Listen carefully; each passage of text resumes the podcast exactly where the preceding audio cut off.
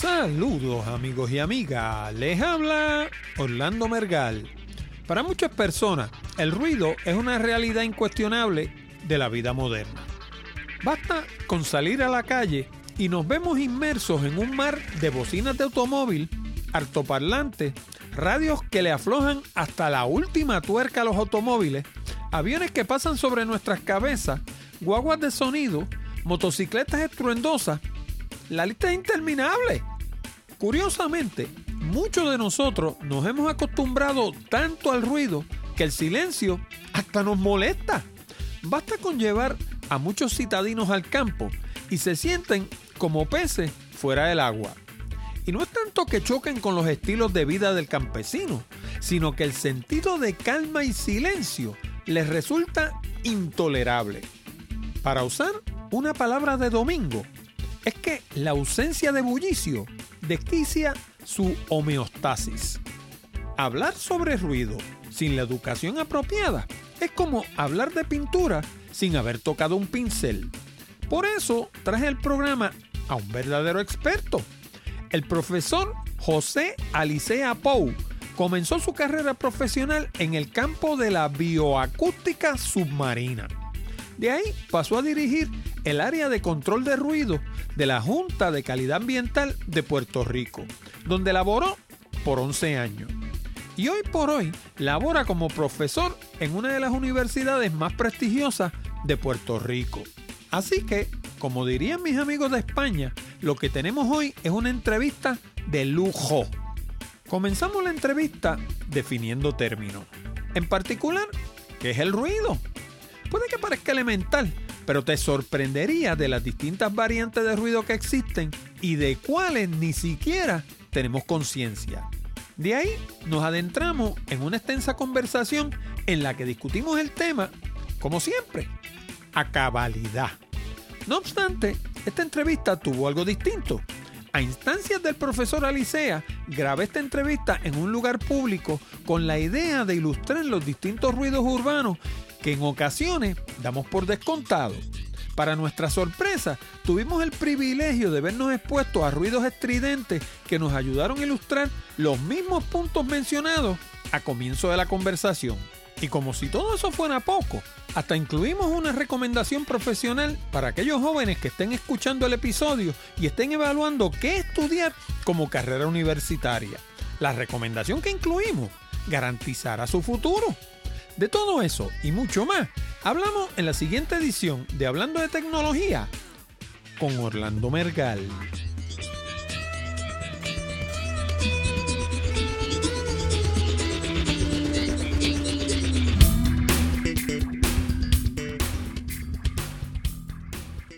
Saludos nuevamente, amigos y amigas, y bienvenido al programa número 257 de Hablando de Tecnología. Con este que te habla, Orlando Mergal. Este programa llega a ti como una cortesía de Accurate Communications. Si necesitas servicios de comunicación de excelencia para tu empresa, como redacción en inglés o en español, traducción, producción de video digital, colocación de subtítulos para video, fotografía digital, servicios de audio, páginas de internet, blogs, diseño de libros electrónicos, o inclusive producir un programa como este. Llama ahora mismo a Accurate Communications al 787-750-0000 para una consulta. O visítanos en la internet en www.accuratecommunications.com. También puedes enviar tus preguntas, comentarios o sugerencias a la dirección de correo electrónico contacto arroba hablando de tecnología o déjanos un mensaje hablado en la pestaña verde de SpeakPipe que está en la orilla derecha de nuestra página de internet. Y por último, hablar a tus amistades de Hablando de Tecnología. Si cada oyente le hablara a dos amigos sobre el programa, la audiencia aumentaría exponencialmente. Y ahora, vamos al programa de hoy. Bueno, y antes de pasar a la entrevista con el profesor Alicea, quiero tocar un par de temas. El primero de ellos es que me entrevistaron en la emisora Radio Paz 810, una emisora de radio acá en Puerto Rico, y no puedo más que darle las gracias a la hermana Alicia Vilé y al amigo David Ortiz por tan amena conversación. La verdad que la pasé la mar de bien. Aquellos de ustedes que vivan en Puerto Rico la van a poder escuchar el domingo 15 de abril a la una de la tarde por la emisora Radio Oro en el 92.5 de su banda FM y el sábado 21 de abril a las 7 de la mañana en Radio Paz 810 en la banda AM. También quiero felicitar al arquitecto Fernando Abruña, amigo y recurso de este programa, quien acaba de ganar el primer premio del certamen Mi Casa Resistente. El equipo ganador estuvo compuesto por los arquitectos Fernando Abruña y Ángel Sae, los ingenieros Gerardo Cosme, Francisco Mate o Mate, no sé porque la noticia no tenía acento, y José Green, el arquitecto paisajista Giovanna Berrío y los arquitectos en entrenamiento Margaret Musgrave e Iván Rodríguez. Estoy incluyendo un enlace a la noticia entera en la página cibernética del vocero de Puerto Rico para aquellos de ustedes que interesen leerla. Lo encuentran en la sección de enlaces de www.hablandodetecnología.com diagonal 0257. Y por último, quiero que escuchen un segmento de una entrevista que me hizo el compañero Melvin Rivera del podcast Vía Podcast el pasado 4 de agosto del 2017. Después que lo escuchen, les explico por qué. Hablemos de las bocinas inteligentes que están causando furor porque están trayendo de nuevo el audio al hogar, cosa que ya se había eliminado cuando dejamos de poner radios en las casas. Eh, ¿Qué piensas sobre las bocinas inteligentes? ¿Tendrán algún impacto en el podcasting? Pues pueden tener un impacto en el podcasting, pero básicamente hay que ver qué es lo que hay detrás de las cosas. Las, las bocinas inteligentes siguen un modelo similar al que siguen las redes sociales. No son otra cosa que una forma de, de acumular bases de datos para luego venderte cosas. Porque detrás de esas bocinas inteligentes hay inteligencia artificial que traduce lo que tú le pides a esa bocina a texto. Y ese texto lo acumulan estas compañías para ir creando un perfil tuyo para luego venderte cosas. Porque de acuerdo a lo que tú le preguntes a Alexa o a, al que sea, pues básicamente se puede construir un perfil de cuáles son tus intereses en la vida. Y si tú preguntas mucho sobre una cosa, pues entonces luego yo te vendo, eh, te paso comerciales de esa cosa porque tú hablas mucho de eso. O sea, es una manera de construir un perfil. Y hay que recordar que esas bocinas están escuchando todo el tiempo, no solamente cuando tú le hablas. Esa bocina está allí encima del del, qué sé yo, del, de la mesa o donde esté en tu casa y todo lo que tú conversas con tu esposa y con tus hijos, la bocina lo escucha.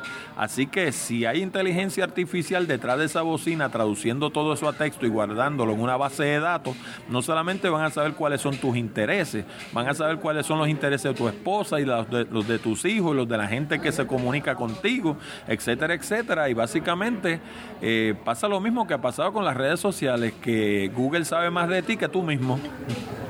Lo bueno es que acaban de sacar nuevas funcionalidades donde uno le puede eh, eh, detener el micrófono, puede uno desconectar el micrófono. Pero tú tienes razón, es un riesgo, un riesgo y un riesgo a la privacidad, que es una cosa muy importante. Bueno, yo no sé cuál sea el caso tuyo, pero yo, por ejemplo, a la cámara de la computadora mía le tengo un post-it note encima, porque esa cámara está prendida todo el tiempo, por ejemplo, y tú no sabes quién te hackea la máquina desde por allá y ve todo lo que tú haces. Y ha, habido casos importantes en los Estados Unidos, particularmente hubo uno, uno que hubo en una escuela donde le hackearon la cámara a un estudiante, un menor de edad, y desde la, desde la escuela veían todo lo que hacía el niño en su habitación, lo cual se presta inclusive para cosas perversas. O sea, en estas cosas hay que tener mucho cuidado porque te, las visten de inocencia, te las visten de cosas buenas, pero detrás hay gente que lo que están es buscando cómo hacer un billete. Y, tú sabes, son gente que las uñas las tienen de pulgada y media. Así que hay que tener mucho cuidado lo que uno pone en las redes sociales, lo que uno dice frente a Alexa o frente a Siri o frente a quien sea. Bueno, pues eso fue hace ocho meses. Esta semana pasada, el día 2 de abril en específico, el Today Show de NBC sacó un reportaje sobre ese mismo tema que lo que es es un calco casi al 100% de lo que yo le contesté a Melvin Rivera. ellos no se copiaron de mí, eso no es lo que yo estoy diciendo. Yo lo que estoy diciendo es que hace ocho meses yo identifiqué estas posibles debilidades de estos sistemas y se lo hice saber a Melvin y fíjate tú como el tiempo me ha dado la razón. Y también en el pasado, ustedes saben que yo he hablado repetidamente sobre Facebook y lo débil que es su seguridad y su filosofía de que es mejor pedir perdón que pedir permiso. Y en estas pasadas semanas también han estado en el ojo público por los, los, liqueos de información que han tenido y cómo ellos básicamente no respetan la privacidad de sus usuarios. Y claro, hacen lo que le parece y después con pedir perdón, pues parece que basta. Claro, Estamos hablando de una organización poderosísima y que tiene dinero para invertir en abogados, pero si la cosa madura como pinta, van a terminar frente al Congreso y pudiera traer limitación de este tipo de servicios, no solamente para Facebook, sino para todas las demás redes sociales y cualquier otra compañía que agregue información para luego vendérsela a tercero. Aquellos ustedes que interesen ver el video de NBC, se lo estoy incluyendo debajo de la sección de enlaces del programa 0257. Lleguen ustedes a sus propias conclusiones. Bueno, y ahora sí, ahora vamos a escuchar la conversación que tuve con el profesor José Alicea Pou. Bien amigos, y hoy nos encontramos en un sitio espectacular. De hecho, le voy a incluir un par de retratos nada más que para que recreen la pupila. Nos encontramos en el viejo San Juan, en Puerto Rico, la segunda capital más vieja de América y en mi humilde opinión, y que me perdonen los que son de Santo Domingo y me escuchan, la más bonita. Así que hoy vamos a estar hablando de algo que nunca hemos tocado en el programa. Yo he bromeado con ese tema en un par de ocasiones. Yo siempre he dicho que la profesión del futuro es la profesión de audiología porque Puerto Rico y muchos otros países del mundo lo que van a tener son generaciones de sordos si seguimos como vamos. Y entonces para eso he traído al programa a una persona que me recomendó el doctor Fernando Abruña, que como ustedes saben ha estado en el programa seis veces nada más. Y Fernando Abruña me dijo que este señor era el más que sabía de ruido en Puerto Rico. miren, miren ustedes qué clase de tema y que vamos a hablar de ruido. Pero sí, de eso es que vamos a hablar porque el ruido es una cosa muy interesante y que tiene un montón de efectos en los que a menudo no pensamos. Y para eso, pues he traído al programa al profesor José Alicea Pou, que vamos a comenzar dándole la bienvenida al programa y que nos hable un poquito de cuál ha sido su trayectoria profesional.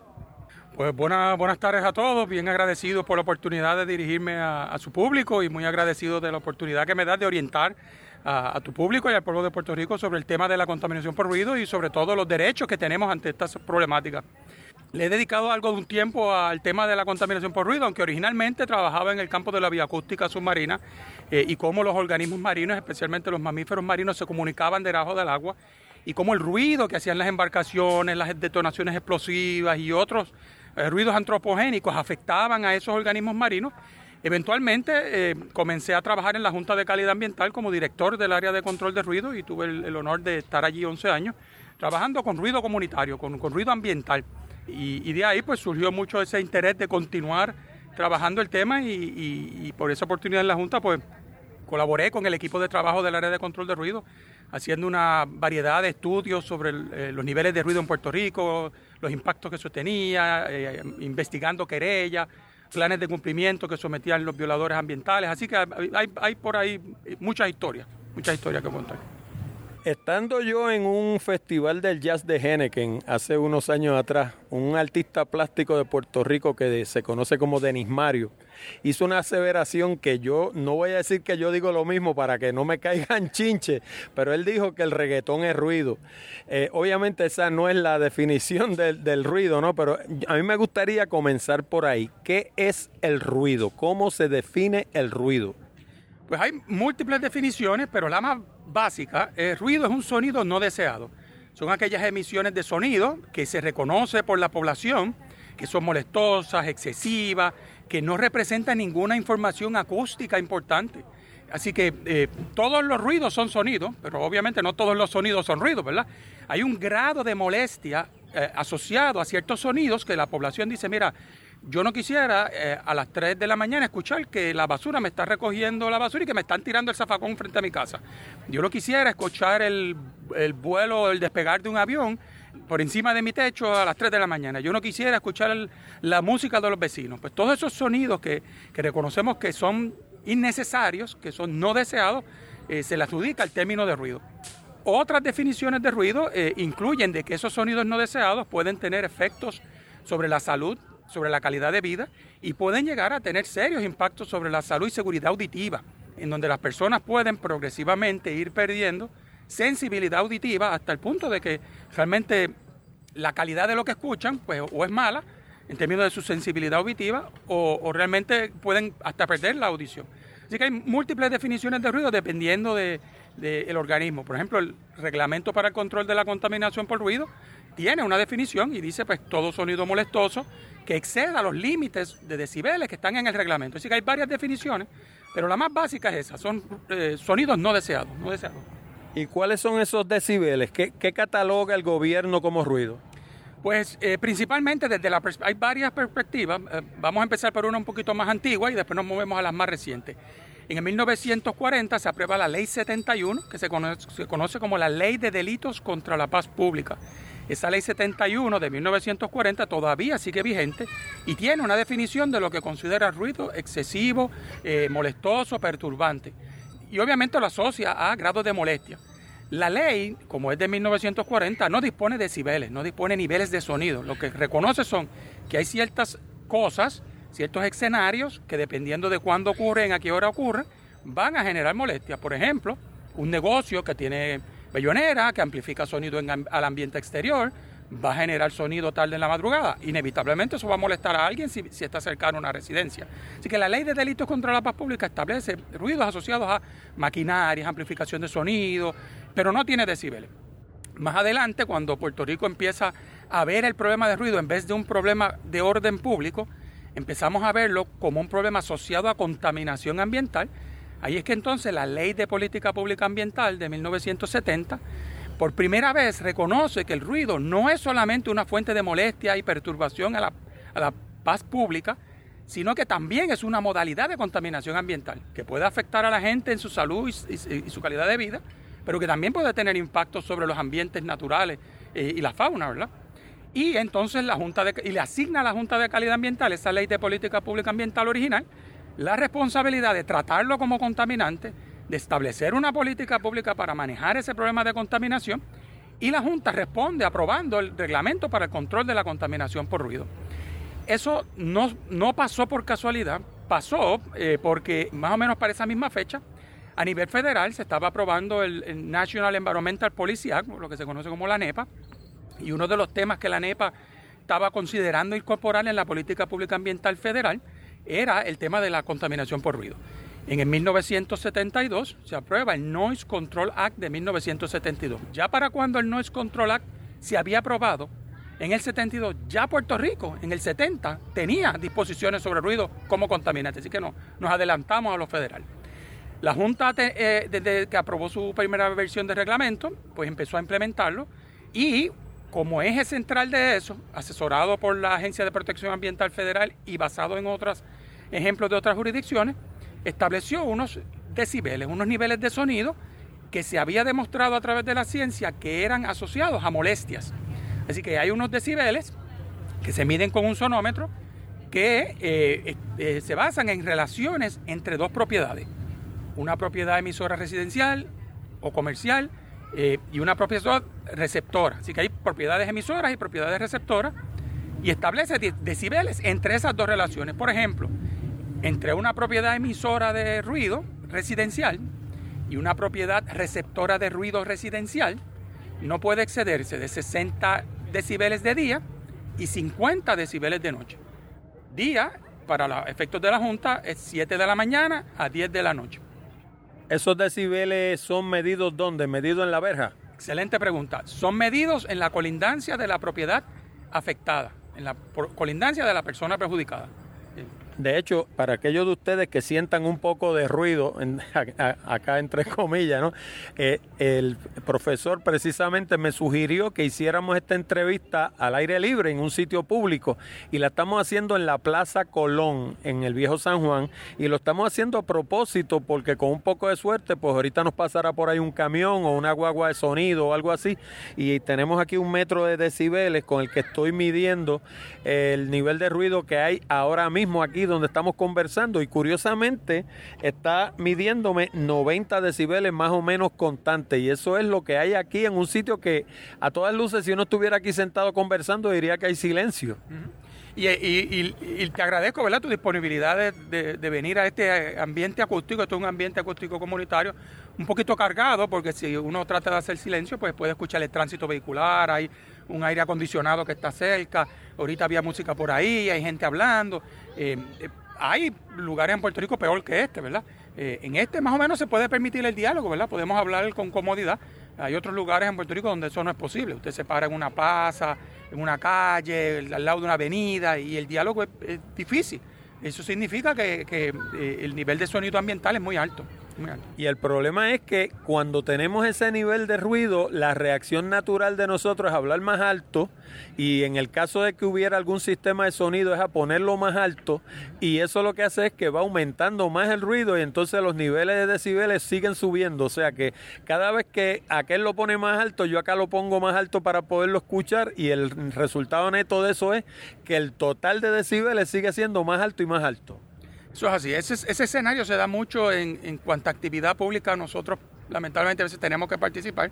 Desde los bautismos hasta los quinceañeros, bodas y ahora hasta a veces hasta los entierros, donde se acude al uso de amplificación y en ocasiones excesiva para llevar eh, pues, el sonido que queremos escuchar, pero se pone a cargo a un DJ que no tiene límite del nivel de sonido que entiende que necesita utilizar y en esos escenarios donde nos agrupamos en familia, con nuestros amigos, para dialogar, para compartir, para hablar, a veces es literalmente imposible hacerlo, porque tú tienes por encima de ti a alguien que está amplificando excesivamente, tú tratas de hablar con la gente que quieres hablar y empiezas a hablar duro, el DJ que está a cargo dice, bueno, pero aquí lo que tiene que reinar es la música, aquí se vamos a subirlo más. Y, y consistentemente llega a un nivel en donde se neutraliza, se obstaculiza lo que se quería hacer de primera instancia en esa actividad, que era dialogar. Eso se torna problemático cuando no nos quejamos, cuando nos hacemos víctimas de esas agresiones auditivas, nos quedamos callados, nos vamos al DJ y le decimos, mira, por favor, ¿le puedes bajar un ching a eso? Cuando vamos al cine y no nos quejamos, decimos, mira, ¿le pueden bajar un poco? O sea, en Puerto Rico tenemos que aprender a valorar la calidad de los ambientes sonoros, tenemos que aprender a aquellas cosas que se vean que claramente son excesivas, pedir una, una reducción del uso de la amplificación excesiva. es uno de los problemas principales que tenemos como, como sociedad y cultura, el, el que eh, eh, hacemos uso excesivo y abusivo de la amplificación y los perjudicados, eh, pues no nos quejamos. Así que eso es algo que, que, yo siempre apelo a que las personas donde usted vaya y entienda que hay un uso excesivo y innecesario de amplificación, quéjese, pida una reducción. Estás escuchando Hablando de Tecnología y nos encuentras en www.hablandodetecnología.com. De hecho, cuando hablamos de ruido, a veces pensamos que ruido se oye solamente. Eh, yo me pregunto, ¿existe ruido que no se oye? Ruido que sea subsónico o que sea suprasónico, eh, que no esté dentro de la audición normal del ser humano, que según entiendo es de 20 a 20 mil ciclos. Sería ruido básicamente que lo sentimos a nivel corporal, porque las, frecuencias que están bajo 20 mil ciclos generalmente no las escuchamos, pero las sentimos. Y las que son suprasónicas, pues no las escuchamos nosotros, pero las escuchan los perros y los gatos. Eso es así. Hay, hay mucha energía de sonido en distintas frecuencias que el oído humano no puede convertir en, un impulso eléctrico que consideramos sonido, ¿verdad? Eh, pero como muy bien dices, hay especies que sí pueden detectar eh, distintas frecuencias, por ejemplo los perros, los elefantes, las aves, los anfibios, que se comunican en otras frecuencias. Casi todo lo que nosotros escuchamos está muy cercano a las frecuencias de la voz humana, eh, porque nuestro sistema auditivo evolucionó como parte de nuestro sistema de comunicación, así que mucho de lo que escuchamos está, cerca de eso, de ese, de ese rango de frecuencia. En ese sentido, la tecnología tuvo que responder a esa realidad biológica, porque los sonómetros, que es un aparato que mide decibeles, como el que tú ahorita mencionaste, en principio es un oído mecánico y en principio detectaría todas las frecuencias que existen. y le asignaría presión de sonido a todas las frecuencias. Y entonces pudiera pasarse de que, la, por ejemplo, la Junta de Calidad Ambiental dijera, mira, tú estás generando 99 decibeles, pero esos 99 decibeles a lo mejor pertenecen a una frecuencia, a un nivel, de son, un nivel de sonido que pertenece a una frecuencia que no es audible. Por lo tanto, si no es audible, en principio no debería causar molestia, que es lo que el reglamento de ruido de la Junta pretende proteger. Eh, así que el sonómetro tiene una escala donde hace un cómputo matemático para excluir la presión de sonido de las frecuencias bien altas, de las frecuencias bien bajas, y eso se le llama la escala A. Hace esa corrección para corregir por, por esa frecuencia y que cuando funcionario de la Junta vaya con sonómetro en mano a la casa de la persona perjudicada y haga la medición, pues ese 68, ese 80 decibeles, ese 90 decibeles sea exclusivamente de una frecuencia que sea audible. Pero es cierto de que hay frecuencias que no son audibles, pero son percibibles en el cuerpo, porque el, sonido es una onda de energía, de presión, que se propaga. Y hubo un estudio que, se, que ahora mismo no recuerdo el nombre del doctor, pero que le pusieron el término de la enfermedad de vibroacústica, donde las personas, especialmente personas que estaban en el ambiente laboral expuestas a sonidos de baja frecuencia por mucho tiempo, había evidencia de que el sistema eh, cardiovascular, especialmente los capilares y las arterias más finas, tendían a endurecerse un poco en respuesta a la alta presión de sonido que se propagaba a través del cuerpo. Porque el sonido se propaga a través del cuerpo. Imagínate, el sonido se puede propagar a través del vidrio, del metal, de la madera, del concreto. Nuestro cuerpo se propaga a través de él. De hecho, yo tengo un sistema de sonido en mi casa bastante poderoso, porque yo soy audiófilo. Una de las cosas que a mí me gusta es oír buena música. Y la vecina al frente me decía eh, en una época que cuando yo ponía un disco, a ella le vibraban los vasos dentro del chinero. Sí, pues era duro, porque para que vibre. No, no pero era, era las frecuencias bajas las que le hacían vibrar los vasos dentro del chinero. Sí, eh, ese concepto de la vibroacústica fue la base que utilizó el gobierno de Puerto Rico durante eh, las maniobras y los problemas de la Marina en Vieques, eh, donde se pasó la ley de prohibición de ruido, eso fue en el 2001, por ahí, 2000, 2001, en donde eh, uno de los argumentos del Estado era de que ese sonido de las detonaciones explosivas de los bombazos de estos barcos militares en la lejanía generaban una onda de sonido muy potente que se expandía a través del ambiente acústico de la comunidad en Vieques y que eso tenía el potencial o la posibilidad de, contribuir a quizás a esa condición. Pero eh, la ciencia que se hizo de vibroacústica pues entendía que eh, los impactos principales estaban asociados a eh, exposición ocupacional, que fuera que fuera frecuente. Pero, pero hay que tener cuidado con eso porque tenemos por ahí mucha muchachería que están montados en carros con alta amplificación en el baúl y, exponiéndose a ese nivel de sonido muy alto Así que no solamente está en riesgo, ahí tenemos un vehículo de motor haciendo ruido. Así que tenemos gente exponiéndose a campos acústicos muy potentes de manera muy continua para propósitos recreativos y la salud y seguridad auditiva de esa gente y la salud general eh, ciertamente la están poniendo en riesgo por esa exposición a sonido tan, tan amplio. A comienzo de la entrevista usted me citó varias leyes que se han pasado en Puerto Rico con referencia a lo que tiene que ver con sonidos excesivos.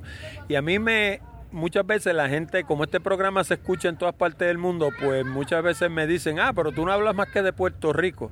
Yo me pregunto, ese tipo de... Ave María, me pasó una paloma así por encima de la cabeza.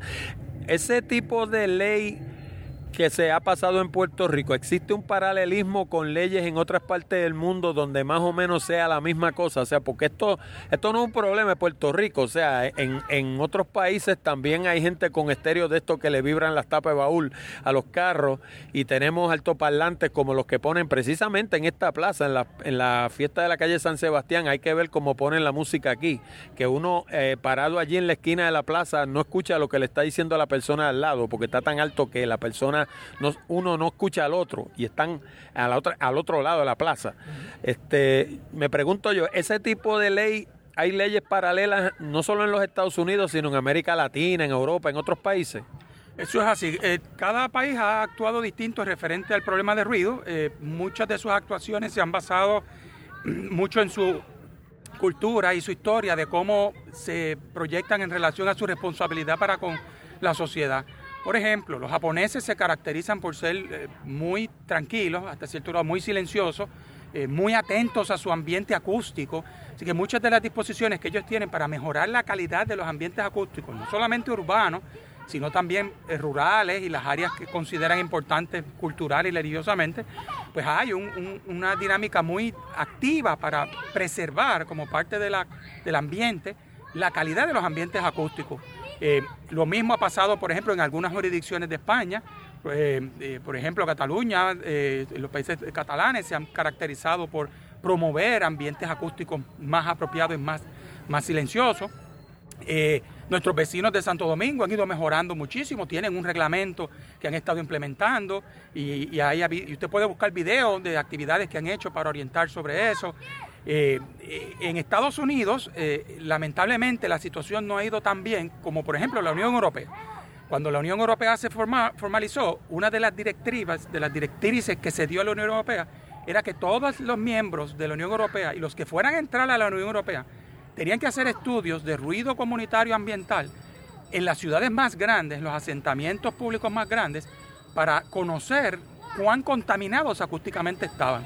Y de ahí salió todo un enjambre de tecnología para hacer mapas de ruido, donde tú podías tener mapas de GIS georreferenciados, donde tú podías tener imágenes de colores y tú podías ver dónde estaban los focos o los centros de contaminación sonora en la ciudad, para que los planificadores urbanos y rurales y ambientales de la ciudad o del estado planificaran y dijeran, ok, yo tengo esta plaza que ya tiene problema de contaminación por ruido. Ah, pues no, voy a poner más cosas ruidosas ahí, voy a alejar de, donde hay ruido ya, voy a alejar cosas que agravarían el problema. O sea, han, planificado para manejar acústicamente los lugares. No solamente visualmente, como usualmente planificamos, ¿verdad? Sino también acústicamente. Lamentablemente en Estados Unidos se quedaron un poco atrás, se quedaron en 1970 con el Noise Control Act. De ahí para adelante no ha habido ninguna evaluación. A pesar de que el Institute of Noise Control Engineering, del cual yo soy miembro ad hoc en el caso de Puerto Rico, eh, han estado tratando de, reforzar y mejorar ese, ese Noise Control Act de 1972, pidiéndole al Congreso, y ha habido varios intentos en el Congreso de pasar nuevas leyes al respecto, pidiéndole al Congreso de que le ordene nuevamente a la Agencia de Protección Ambiental Federal que ataque el problema de ruido a nivel federal, que no solo delegue a los estados y territorios, y que haga algo sobre esa problemática porque nos pone en una desventaja económica competitiva. ¿Y por qué eso pasa? Porque tú no puedes vender un vacuum cleaner, un carro ruidoso en la Unión Europea. Sin embargo, lo puedes vender en Estados Unidos. Un leaf blower que genera más de 80 decibeles, en la Unión Europea no lo puedes vender. Pero en Estados Unidos tú puedes.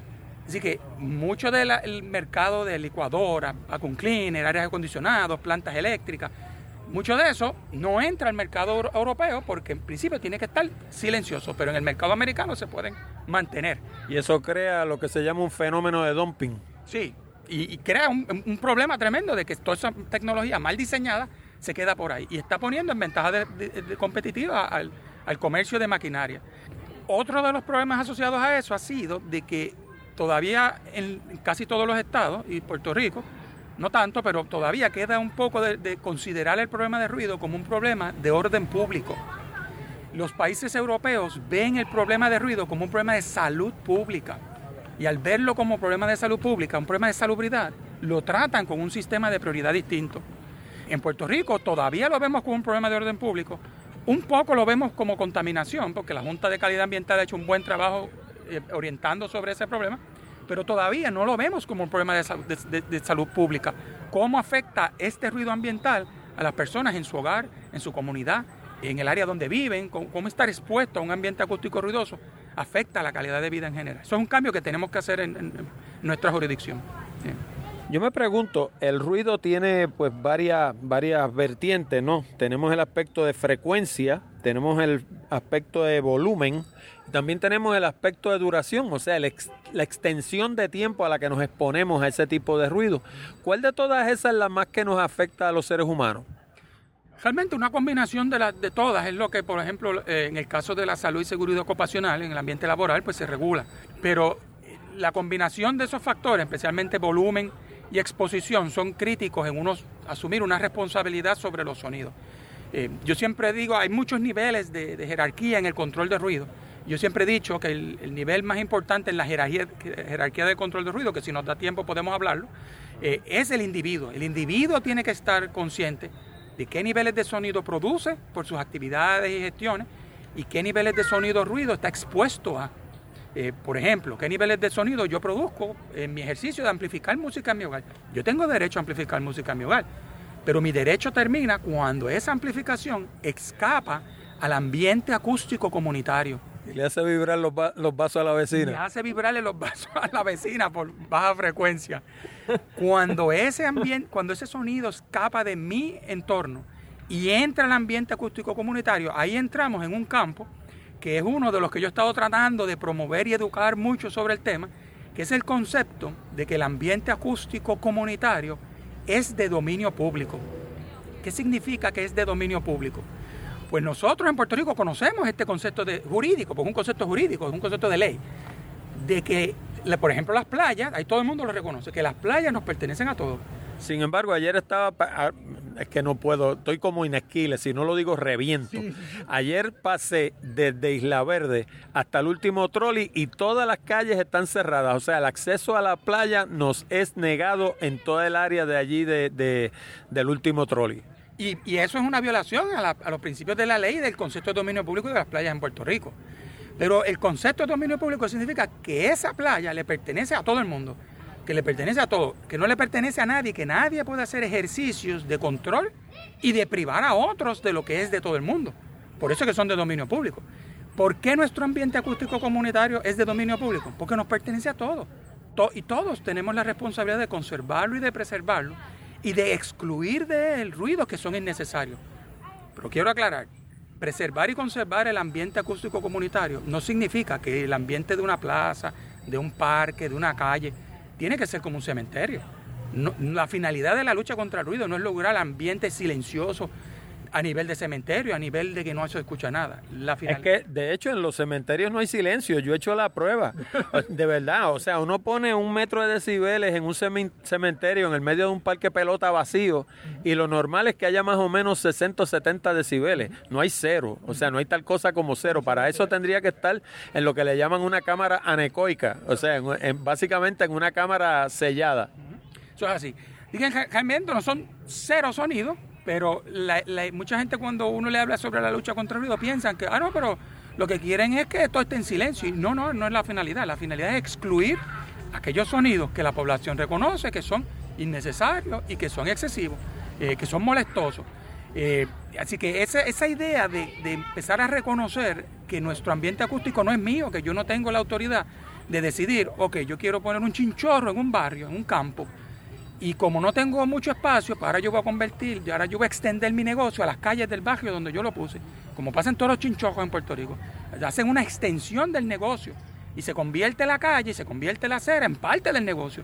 Y luego ponen la música afuera. Y entonces bombardean el ambiente acústico. Y luego pretenden estar hasta las 12 de la noche, hasta las 1 de la mañana. Y los municipios dicen, no, vamos a pasar una ordenanza que diga que ellos tienen hasta las 12.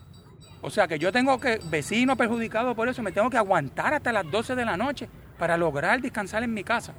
Yo no tengo problema de que ese negocio opere hasta las 3 de la mañana. Pero la solución no puede ser, vamos a buscar un punto medio en donde el punto medio de justicia ambiental y sonora es que este aguanta hasta las 12 de la noche para que aquel pueda operar. El punto medio sería, tú tienes que controlar ese campo de sonido en el interior de tu negocio. Si tú no puedes controlar ese campo de sonido en el interior de tu negocio, pues entonces no puedes amplificar hacia el exterior. No, y entonces, entonces están los ruidos que producen la gente que van a ese negocio. Porque entonces tiene todos los automóviles que llegan con estéreo sonando a, todo, a toda boca, tiene los ruidos de los motores, tirando puertas, la gente conversando por las aceras, pasando por el frente de las casas donde la gente está tratando de dormir. O sea que, de hecho, yo tengo un recuerdo sobre eso. Yo siempre he dicho que los italianos son dormilones, porque nosotros estuvimos en Italia hace, unos años atrás, íbamos caminando por el centro de la calle y eran poco más, yo creo que serían como las 11 de la noche, y la gente nos gritaba de los balcones que nos calláramos, porque la conversación que llevábamos entre 10 o 15 personas, pues tú sabes, qué sé yo, uno conversa y habla un poquito alto y qué sé yo qué, pero aquella gente quería dormir, yo no le importa que uno fuera por allí.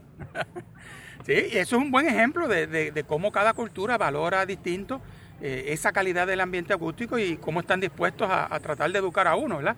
Yo creo que en Puerto Rico tenemos que aprender a quejarnos sobre lo que consideramos es abusivo a nuestra salud y seguridad auditiva y a nuestra calidad de vida. Mucha gente lo hace y tratan y acuden, por ejemplo, a, la Junta de Calidad Ambiental, que es una de las fuentes donde uno puede buscar protección sobre los problemas de contaminación por ruido. ¿Cómo uno activa ese mecanismo? Pues uno puede llamar a la Junta de Calidad Ambiental para radicar una querella o puede llamar al 311, que es la línea de servicio al ciudadano del gobierno, línea de orientación de servicio al gobierno, al 311 y ahí uno radica la querella. Eso es un lugar donde yo puedo buscar eh, y la, Junta no regula todos los escenarios de ruido, eh, principalmente aquellos asociados a maquinaria, eh, son los que la Junta regula, amplificación de sonido, ruido de plantas eléctricas, generadores. si son ladridos de perros, si son guacamayos, si es voz humana no amplificada, pues eso la Junta de Calidad Ambiental no lo atiende. También los ciudadanos pueden acudir a los tribunales y en los tribunales hay una variedad de opciones.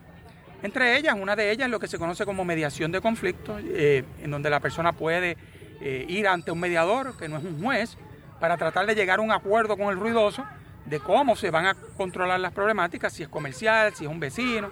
Eh, eso tiene sus pros y sus contras. Creo que no tenemos mucho tiempo para contarlo en detalle, pero, pero es una opción que las personas tienen, la mediación de conflictos en los tribunales.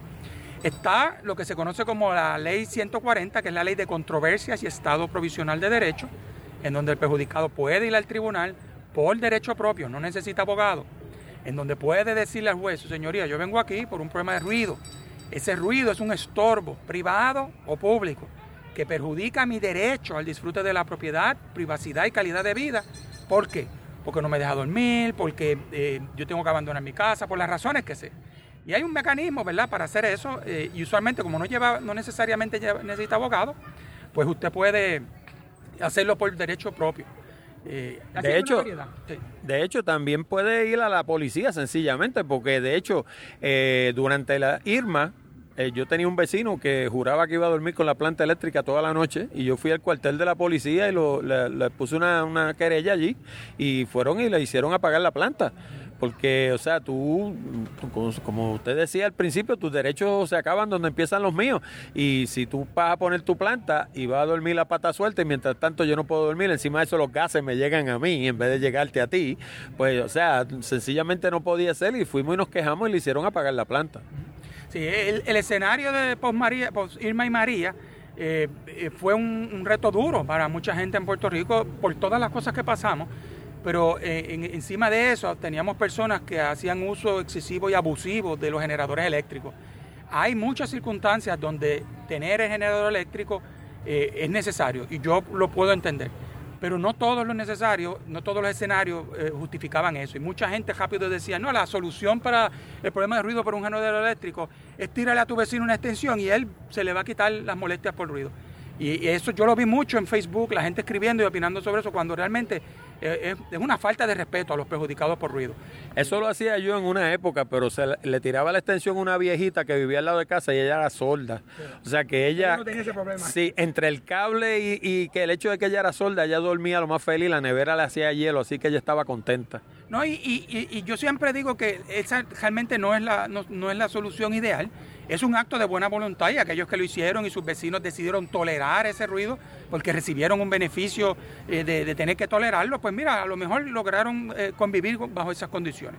Pero ¿qué yo podía hacer con mi planta ruidosa? Que me estaba volviendo a mí loco como dueño y que estaba perjudicando a mis vecinos y a mi comunidad. Pues lo primero era que había que explorar en el mercado. Yo sé que se puso difícil luego de Huracán conseguir un generador ideal. Pero explorar en el mercado qué niveles de sonido tenían esos generadores antes de hacer la adquisición. Eh, considerar dónde yo lo iba a poner en relación a colindante. No ponerlo en el primer sitio que fuera y, lejos de mí, pero más cerca de mi vecino. Así que la localización era importante. ¿Cómo yo podía acústicamente evitar la propagación de ese sonido? Eh, ¿Qué material yo podía utilizar para hacerle una casita? No, no, no enclaustrarla completamente, porque los generadores tienen unas necesidades de, que le, gente el, viento, ¿verdad? Pero por lo menos si el vecino se te quejó, pues tú podías poner eh, playwood o eh, PVC en esa dirección para reducir un poco ese ruido. Lo que le quiero decir con algunos de esos ejemplos es que hay maneras de contener o reducir la propagación de ese sonido. Eh, y eso eran alternativas que había, que explorar, tanto especialmente los comerciales y los industriales. Porque no, había, no hay razón en este país para que una facilidad comercial o industrial estuviera operando un generador 24 horas al día, 7 días a la semana, post María, sin hacer un esfuerzo mínimo de silenciarlo en algo. Hay tecnología para hacerlo. En el escenario residencial es distinto. La gente tenía dificultades, presiones económicas y quizás era más complicado en el escenario residencial. Pero en el escenario comercial e industrial, es, es, si todavía está ocurriendo, aquellos de tu público que lo escucha, que estén expuestos a sonido continuo de, generadores industriales y comerciales, no hay ninguna razón para, para que tengan que tolerar eso. Deben radicar querellas en la Junta y deben pedirle a la parte que tome acciones correctivas porque hay tecnología para simplificar eso, hay mecanismos. Todavía sigo con la duda cuando hablábamos ahorita de frecuencia, volumen y duración. El aspecto de frecuencia, por ejemplo, hay ruidos que uno los siente porque son baja frecuencia y hay ruidos que sencillamente son estridentes, como puede ser el caso, por ejemplo, de un avión de, propulsión a chorro despegando. Entonces, la, la pregunta mía es, ¿cuáles le hacen más daño al ser humano? Realmente, si esa presión de sonido es alta, porque es una combinación de presión de sonido y frecuencia, si esa presión de sonido es alta, ambas frecuencias van a ser perjudiciales al ser humano, porque van a generar eh, eh, eh, un impacto sobre, o, un impacto por grado de molestia, o un impacto físico a la, a la salud y seguridad auditiva. Las altas frecuencias tienden a ser más molestosas en ciertos escenarios, por eso aquellos sonidos chichones tienden a generar más molestia. Los seres humanos a veces, algunos pueden ser más tolerantes a las bajas frecuencias, como por ejemplo cuando usted puede dormir con el aire acondicionado porque el aire acondicionado genera unos tonos de baja frecuencia, ese zumbido continuo. Mm. Y el ser humano hasta cierto grado puede tolerar un poco más esas bajas frecuencias, eh, que lo que puede tolerar las altas frecuencias, los sonidos agudos, eso genera molestia inmediatamente. Por eso, por ejemplo, los sonidos de un bebé eh, son una alta frecuencia, son chillones, están diseñados para despertar a alguien, eh, para que sepa que, que algo está mal. Estoy llorando por una razón. Eh, y, por eso tienen esa frecuencia. Si fueran baja frecuencia, el ser humano probablemente no, se despertaba cuando el bebé estuviera llorando. Es decir, que, estamos diseñados para ser más sensitivos a las altas frecuencias que a las bajas. Pero las percibimos y, pueden generar molestia. Nosotros tuvimos muchos casos de problemas de ruido de baja frecuencia, eh, aires acondicionados, plantas eléctricas, que cuando íbamos a medir con el, con el sonómetro, no excedían el límite reglamentario, porque no pasaban, por ejemplo, de las 65 decibeles diurno que establece el reglamento de ruido para una propiedad comercial no, no excedía de esos 65 decibeles, pero la señora decía, mira, ese ruido me está volviendo loca.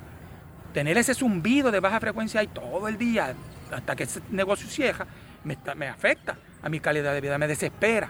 Eh, no la iba a dejar solda, porque 65 decibeles no deja soldo a nadie, pero sí le agrava su disfrute de la propiedad y el disfrute de la propiedad es hasta más importante que otras cosas, porque el disfrute de la propiedad es un derecho constitucional. Está en la Constitución de Puerto Rico, en el artículo 7, del derecho al disfrute de la propiedad. Y los tribunales han reconocido que el derecho al disfrute de la propiedad va por encima de inclusive de otros derechos, como el de la libertad de amplificación y la libertad de expresión. Eso hay un caso del Tribunal Supremo de Puerto Rico, donde el tribunal dijo que el derecho al disfrute de la propiedad tenía mayor jerarquía que la libertad de expresión y que la, inclusive el, uso de amplificación para libertad de culto, porque el hogar era el último sitio donde el ser humano se podía guarecer y proteger de toda la locura ambiental exterior. Y ese es el único lugar que yo tengo. Y cuando yo llego ahí, ¿cómo yo no voy a tener esa protección que se supone que mi hogar tenga? Porque el ruido entra a través de las paredes, los vidrios y nos afecta.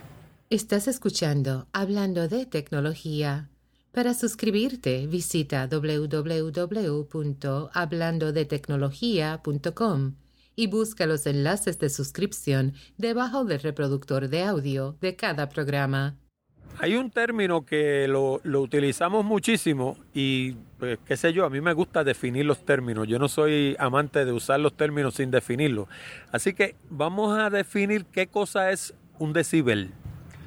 Pues el decibel es la unidad que se utiliza para eh, asignarle un número a la presión del sonido. Eh, y la escala de, es como, decir la unidad de, la libra, que es para, para, para, pesar. En el caso de decibel es la unidad que se utiliza para asignarle un valor numérico. La escala de decibeles es una escala que no es numérica, es una escala logarítmica, son grados de intensidad. Así que 5 decibeles eh, es un nivel, 6 decibeles no es un chispito más, es un grado de intensidad mayor. 10 decibeles es un grado de intensidad mucho más mayor, 2 o 3 20 veces mayor dependiendo de, de la escala. Así que es una escala de presión de sonido. ¿Por qué se utiliza la escala de decibeles? Eh, originalmente el sonido se, se eh, caracterizaba por la escala de Pascal, porque la escala de Pascal es la escala de presión y el sonido es presión que impacta sobre nuestro oído, que impacta sobre nuestro cuerpo. Así que originalmente la gente que bregaba con sonido utilizaba la escala de Pascal, pero eh, era una escala muy grande, los números eran de muchos ceros, porque la escala de presión de sonido pues, era, era demasiado grande para manejar. Así que decidieron utilizar la escala de decibeles donde el cero es el nivel más bajo que una persona de oídos, audición normal saludable puede escuchar. Así que el cero decibeles no significa cero presión de sonido. Cero decibeles es el nivel más bajo que una persona de audición promedio normal, con audición saludable, puede escuchar. Ese es el nivel más bajo. Pero no es cero presión de sonido. Y sin, partir... em sin, embargo, yo tengo entendido que una persona normal no detecta una diferencia en sonido que sea menor a 3 decibeles. Eso es una excelente observación. Eh, y tiene aplicaciones en la, en, el, en la, aplicación de reglamento de ruido de la Junta eh, y de las personas, que porque por ejemplo, eh, resulta que hay un generador eléctrico. La Junta de Calidad Ambiental va allí o el tribunal ordena que un perito haga un estudio y entonces viene y dice, ok, pues el dueño, vamos a suponer que este generador eléctrico le pertenece a un supermercado y el supermercado contrata un, un, perito y el generador da 67 decibeles. Cuando la Junta va mira, estás violando el reglamento de ruido por 3 decibeles. Y usted tiene que cumplir y bajar ese generador al periodo diurno, que son 65 decibeles. Tiene que bajar 3 decibeles. Y el perito dice, ok, pues ¿qué yo tengo que hacer para bajar 3 decibeles y cumplir con el reglamento de la Junta? Ah, pues mire, usted tiene que ponerle unos paneles aislantes, usted tiene que modificar los abanicos que tiene ese generador, hay una variedad de alternativas para silenciarlo. Y eso te va a costar 30 mil dólares, hacer esa mejora, porque es un generador industrial gigantesco. Para bajarle esos 3 decibeles y cumpla con el reglamento. Resulta que viene el perito y le dice, haga eso. Se gastaron los 30 mil dólares, se pusieron los, de esto, baja los 3 decibeles y la señora que originalmente radicó la querella va a gritar y va a decir, pero es que esto no cambió, esto se oye igual, gastaron 30 mil pesos y esto yo lo escucho igual. Entonces, ahí es donde hay que ser cuidadoso con, y ese concepto es bien importante en el mundo de la acústica, porque a veces que no es costo efectivo a veces bajar 3 decibeles no va a ser costo efectivo precisamente por ese fenómeno.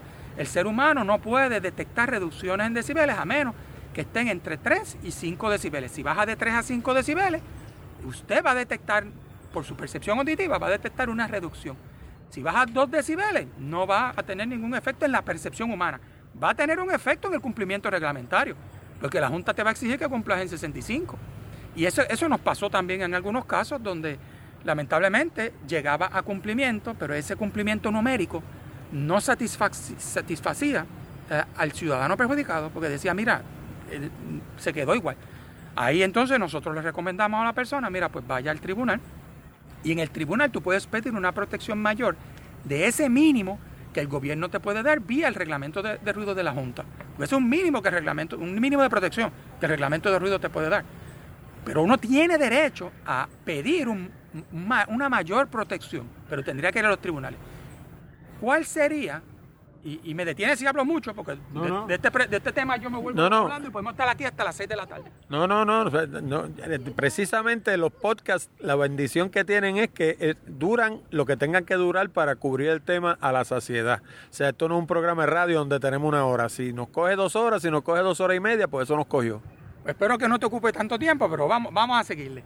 Pues, ¿cuál es el nivel de protección máximo que un ciudadano puede pedirle al gobierno de Puerto Rico, sea a través de los tribunales, sea a través de una demanda civil, sea a través de la Junta? Pues el nivel de protección máximo es la no audibilidad. Yo puedo pedirle al gobierno de Puerto Rico, al lado de mi casa hay un generador eléctrico de un banco. Yo, mi expectativa para mi pleno derecho a mi disfrute de la propiedad es la no audibilidad. Ese es el nivel que yo entiendo que me garantiza mi pleno derecho al disfrute de mi propiedad. Ah, pues vaya a la Junta de Calidad Ambiental. Cuando va a la Junta de Calidad Ambiental, la Junta dice, no, yo no te puedo garantizar la no audibilidad. Yo te puedo garantizar ese mínimo que está en el reglamento, que son los decibeles. Para esa, usted es una propiedad residencial, él es una propiedad comercial, pues ese banco tiene que cumplir con 65 decibeles entre 7 de la mañana y 10 de la noche y tiene que cumplir con 50 decibeles entre 10 de la noche y 7 de la mañana. 65 decibeles no es cero ruido. Es un nivel claramente audible. 50 decibeles no es cero ruido, es un nivel claramente audible. ¿De qué es más bajo? Sí. A lo mejor al ser más bajo en la colindancia de la propiedad perjudicada, que no es en el origen, no es en la, al lado del generador, estos son 65 decibeles en el punto receptor. A lo mejor cuando baja a 50 de noche, la persona dice, bueno, yo todavía lo oigo, pero puedo vivir con eso. Es mejor que lo que estaba antes. Y usualmente se resuelve. La gente tiende a ser un poquito tolerante y en Puerto Rico somos, somos bastante tolerantes en, algunos escenarios. Pero vamos a suponer que la señora dice, no, no, yo no puedo tolerar 65 decibeles. Yo quiero un nivel mayor de protección. Yo quiero la no audibilidad. La pregunta sería, en la ley en Puerto Rico, en la jurisprudencia de nuestros tribunales, ¿existe alguna eh, eh, expresión que diga que yo tengo derecho a la no audibilidad de un sonido? ¿Esa mayor protección existe jurídicamente en nuestras leyes? Pues mira, resulta que sí. Está en la ley de delitos contra la paz pública de 1940. Y dice que el nivel de sonido de la amplificación de un negocio que opere después de las 12 de la medianoche no puede ser tan alto que se oiga desde la calle, ni de forma tal que importune a los vecinos. En ese que se oiga desde la calle está la no audibilidad, porque se supone que el policía que vaya a ver esa querella de ese negocio se pare fuera del negocio y bajo la ley de delitos contra la paz pública no se oiga fuera desde la calle. Ese es el nivel que dispone la ley. Resulta que en otras jurisdicciones pasaron disposiciones de ley, que tú me preguntaste ahorita, para hacerlo por audibilidad, no sonómetro. Vamos a simplificar esto. Yo no voy a usar un sonómetro porque la sonómetro es un problema. Hay que certificar a un policía, hay que calibrar el aparato, eso cuesta dinero, un sonómetro puede costar 5 mil pesos. Dije, yo no, no vamos a utilizar sonómetro. Ellos dijeron, vamos a hacerlo short, sweet and to the point. Vámonos simple. Vamos a hacerlo de que no sea audible fuera del negocio. Un ejemplo de eso le pasó a New Orleans, en las calles estas de New Orleans que son muy ruidosas. New York hizo ese ejercicio también, la ciudad de Nueva York, y otra. Eh, eh, la otra fue Oregon, en Oregon. Pasaron ordenanzas que decía que no podía ser audible afuera. Y aquellos perjudicados que recibieron multas o boletos por violaciones a esa ordenanza se fueron a los tribunales de los estados, diciendo que ese criterio de la no audibilidad era arbitrario, era caprichoso y era subjetivo. Y que al ser arbitrario, caprichoso y subjetivo, era inconstitucional, porque el Estado no puede pasar de una disposición de ley que sea arbitraria, que sea caprichoso y que sea subjetivo. Y que por lo tanto era inconstitucional y que por lo tanto esa multa no iba. En los estados donde esa controversia jurídica llegó, se determinó que no era arbitrario ni caprichoso ni subjetivo porque el estándar auditivo era fácil de corroborar. Cualquiera podía ir y determinar que, era audible, que no audible y por lo tanto era un estándar válido. Eh, y, si, y al ser un estándar válido se pudiera exigir. En Puerto Rico la mayoría de los jueces no reconocen la no audibilidad como un derecho. Hay que orientar a nuestros jueces, hay que orientar a nuestra policía, hay que orientar eh, a, nuestros, por ejemplo, eh, vecinos de condominio, a las asociaciones de residentes de condominios que tienen reglas y reglamentos para regular el orden en los condominios que ese estándar de la no audibilidad en el exterior de la propiedad hay que empezar a darle contexto, tenemos que exigir esa, protección mayor. De hecho, en Puerto Rico yo digo que hay una serie de cosas que no se, no se han cambiado porque no ha habido quien las cuestione. Porque, por ejemplo, tú compras una casa en una urbanización, mira este escenario, tú compras una casa en una urbanización y vamos a decir que tu casa está en una calle detrás de, de la avenida principal. En esa avenida principal, en, cuando se hace la urbanización, esa avenida no es comercial, es residencial. Y allí hay una serie de casas. Y progresivamente las van convirtiendo en negocio hasta que eventualmente le dan una clasificación eh, comercial 1. Pero si vamos a ver, eso es una violación de contrato con la gente que vive en la calle de atrás, porque yo compré allí y tengo derecho a tener paz y tranquilidad a no tener carros estacionados al frente de mi casa que proceden de negocios que están al frente, a no tener ruido, a no tener basura, a no tener una serie de circunstancias que generan esos negocios que se forman luego que la gente compró las casas. Y hay que ver, o sea, tú pasas, por ejemplo, la avenida Campo Rico en Contriclo, para darte un ejemplo, la Monserrata en Villa Carolina. Si tú pasas por la calle de atrás, eso parece tierra de nadie allí. Allí lo que hay son los, los zafacones estos grandes, lo que le llaman los dumpsters en inglés. Allí lo que hay es basura y, y, las casas feas y sin pintar por la parte de atrás, una cosa asquerosa. Y entonces, si yo vivo detrás de eso, en una casa residencial, ¿por qué yo tengo que resistir eso? ¿Por qué yo, y eso estamos hablando de otro programa, ¿ah? lo sé, y no, voy, no vamos a seguir sobre ese tema, pero es que de nuevo, como dicen Esquiles, si no lo digo, reviento. O sea, eh, llega el momento en que tú viviendo allá atrás, tú dices, pero ¿por qué yo tengo que vivir así si yo compré en una calle residencial y porque a este fulano le dio la gana de convertir su casa en comercial, yo ahora tengo que vivir detrás de un basurero? Y en ese yo puedo decir que los culpables son tres. Por un lado, uno de los culpables de que esa dinámica se dé y que se continúe dando es la Junta de Planificación. La Junta de Planificación de Puerto Rico, a través de sus planes de uso de terreno, que no ha eh, respetado esos cambios de uso de las propiedades. Seguido hasta cierto grado, y, cuando hablo de Junta de Planificación, me refiero a Junta de Planificación y ARPE, que eran los llamados en un momento dado a honrar eh, los usos de las propiedades y ahora la, famosa OCPE, la Oficina de Gerencia de Permisos. Ese, ese, ese conglomerado es el primero, que representa los usos de las propiedades a nivel estatal. segundo culpable son los municipios, que también tienen oficinas de ordenamiento territorial y de uso de terreno, las patentes municipales, y son los que permiten esos cambios. Y tercero, el dueño del negocio, porque el dueño del negocio sabe que va a tener ese negocio, sabe que va a amplificar el sonido, sabe que ese sonido va a escapar de la propiedad y no, y no se planifica para contener ese campo acústico dentro del, negocio. Así que, ¿qué tenemos que corregir de arrancada? Lo primero que tenemos que corregir, y le, corresponde a la OCPEC, a la Oficina de Gerencia de Permisos, y le corresponde a todas las oficinas de urbanismo en los municipios, exigir condiciones referentes a la amplificación eh, sonora interior en relación a, cuánto sale al exterior. No pueden ser condiciones de un permiso, porque si le quieren dar el permiso para ponerle el negocio allí, pues mira, se lo dan. Pero las condiciones de ese permiso no pueden ser genéricas, no pueden ponerle, que es lo que ponen ahora mucho, no deben generar ruidos que molesten a la ciudadanía. Eso es una condición muy arbitraria, muy genérica, muy amplia. Subjetiva. Sí, deben decir, no puede generar sonido que exceda los límites tales, o no puede generar sonidos que sean audibles en el exterior, o no puede pasar de 90 decibeles en el interior, que, y por lo tanto, si adentro es más bajo, afuera es menor. Nueva York, la ciudad de Nueva York, pasó una ordenanza sobre eso regulando el nivel de ruido interior en los negocios. El Estado regula el interior de los negocios. En Puerto Rico no se regula el interior de los negocios. En, Puerto Rico tú puedes amplificar dentro del negocio el nivel que te dé la gana, aunque todos los que estén allí salgan sordos. Y mucha gente sale con, pérdida auditiva porque tienen, salen con tinito. Tú le puedes preguntar a cualquiera que le gusta el chanchullo y el, chinchorreo. Y cuando salen, salen con un pitido. se acuestan a dormir jugándole a Dios que al otro día ese pitido se haya ido y en la mayoría de las veces se va. Pero hay veces que se le queda de manera permanente, porque ese daño al aparato auditivo se quedó permanente. Se quedó ahí cuando las células ciliadas del oído interno, de la cóclea, se dañan por esa presión de sonido. Esa era mi próxima pregunta precisamente. ¿Qué se considera volumen normal? ¿Cuántos decibeles de volumen puede resistir el oído humano antes de que le empiece a hacer daño? Eh, realmente el, eh, el, ser humano tiene un range de audibilidad, de sensibilidad auditiva maravilloso porque podemos escuchar desde las cosas más, más bajas, como caer un alfiler, a veces lo podemos escuchar hay silencio, hasta tolerar unos niveles muy altos. Pero como dijiste ahorita, eh, cuánto yo puedo tolerar va a depender de la frecuencia, va a depender de la presión y va a depender del tiempo de exposición.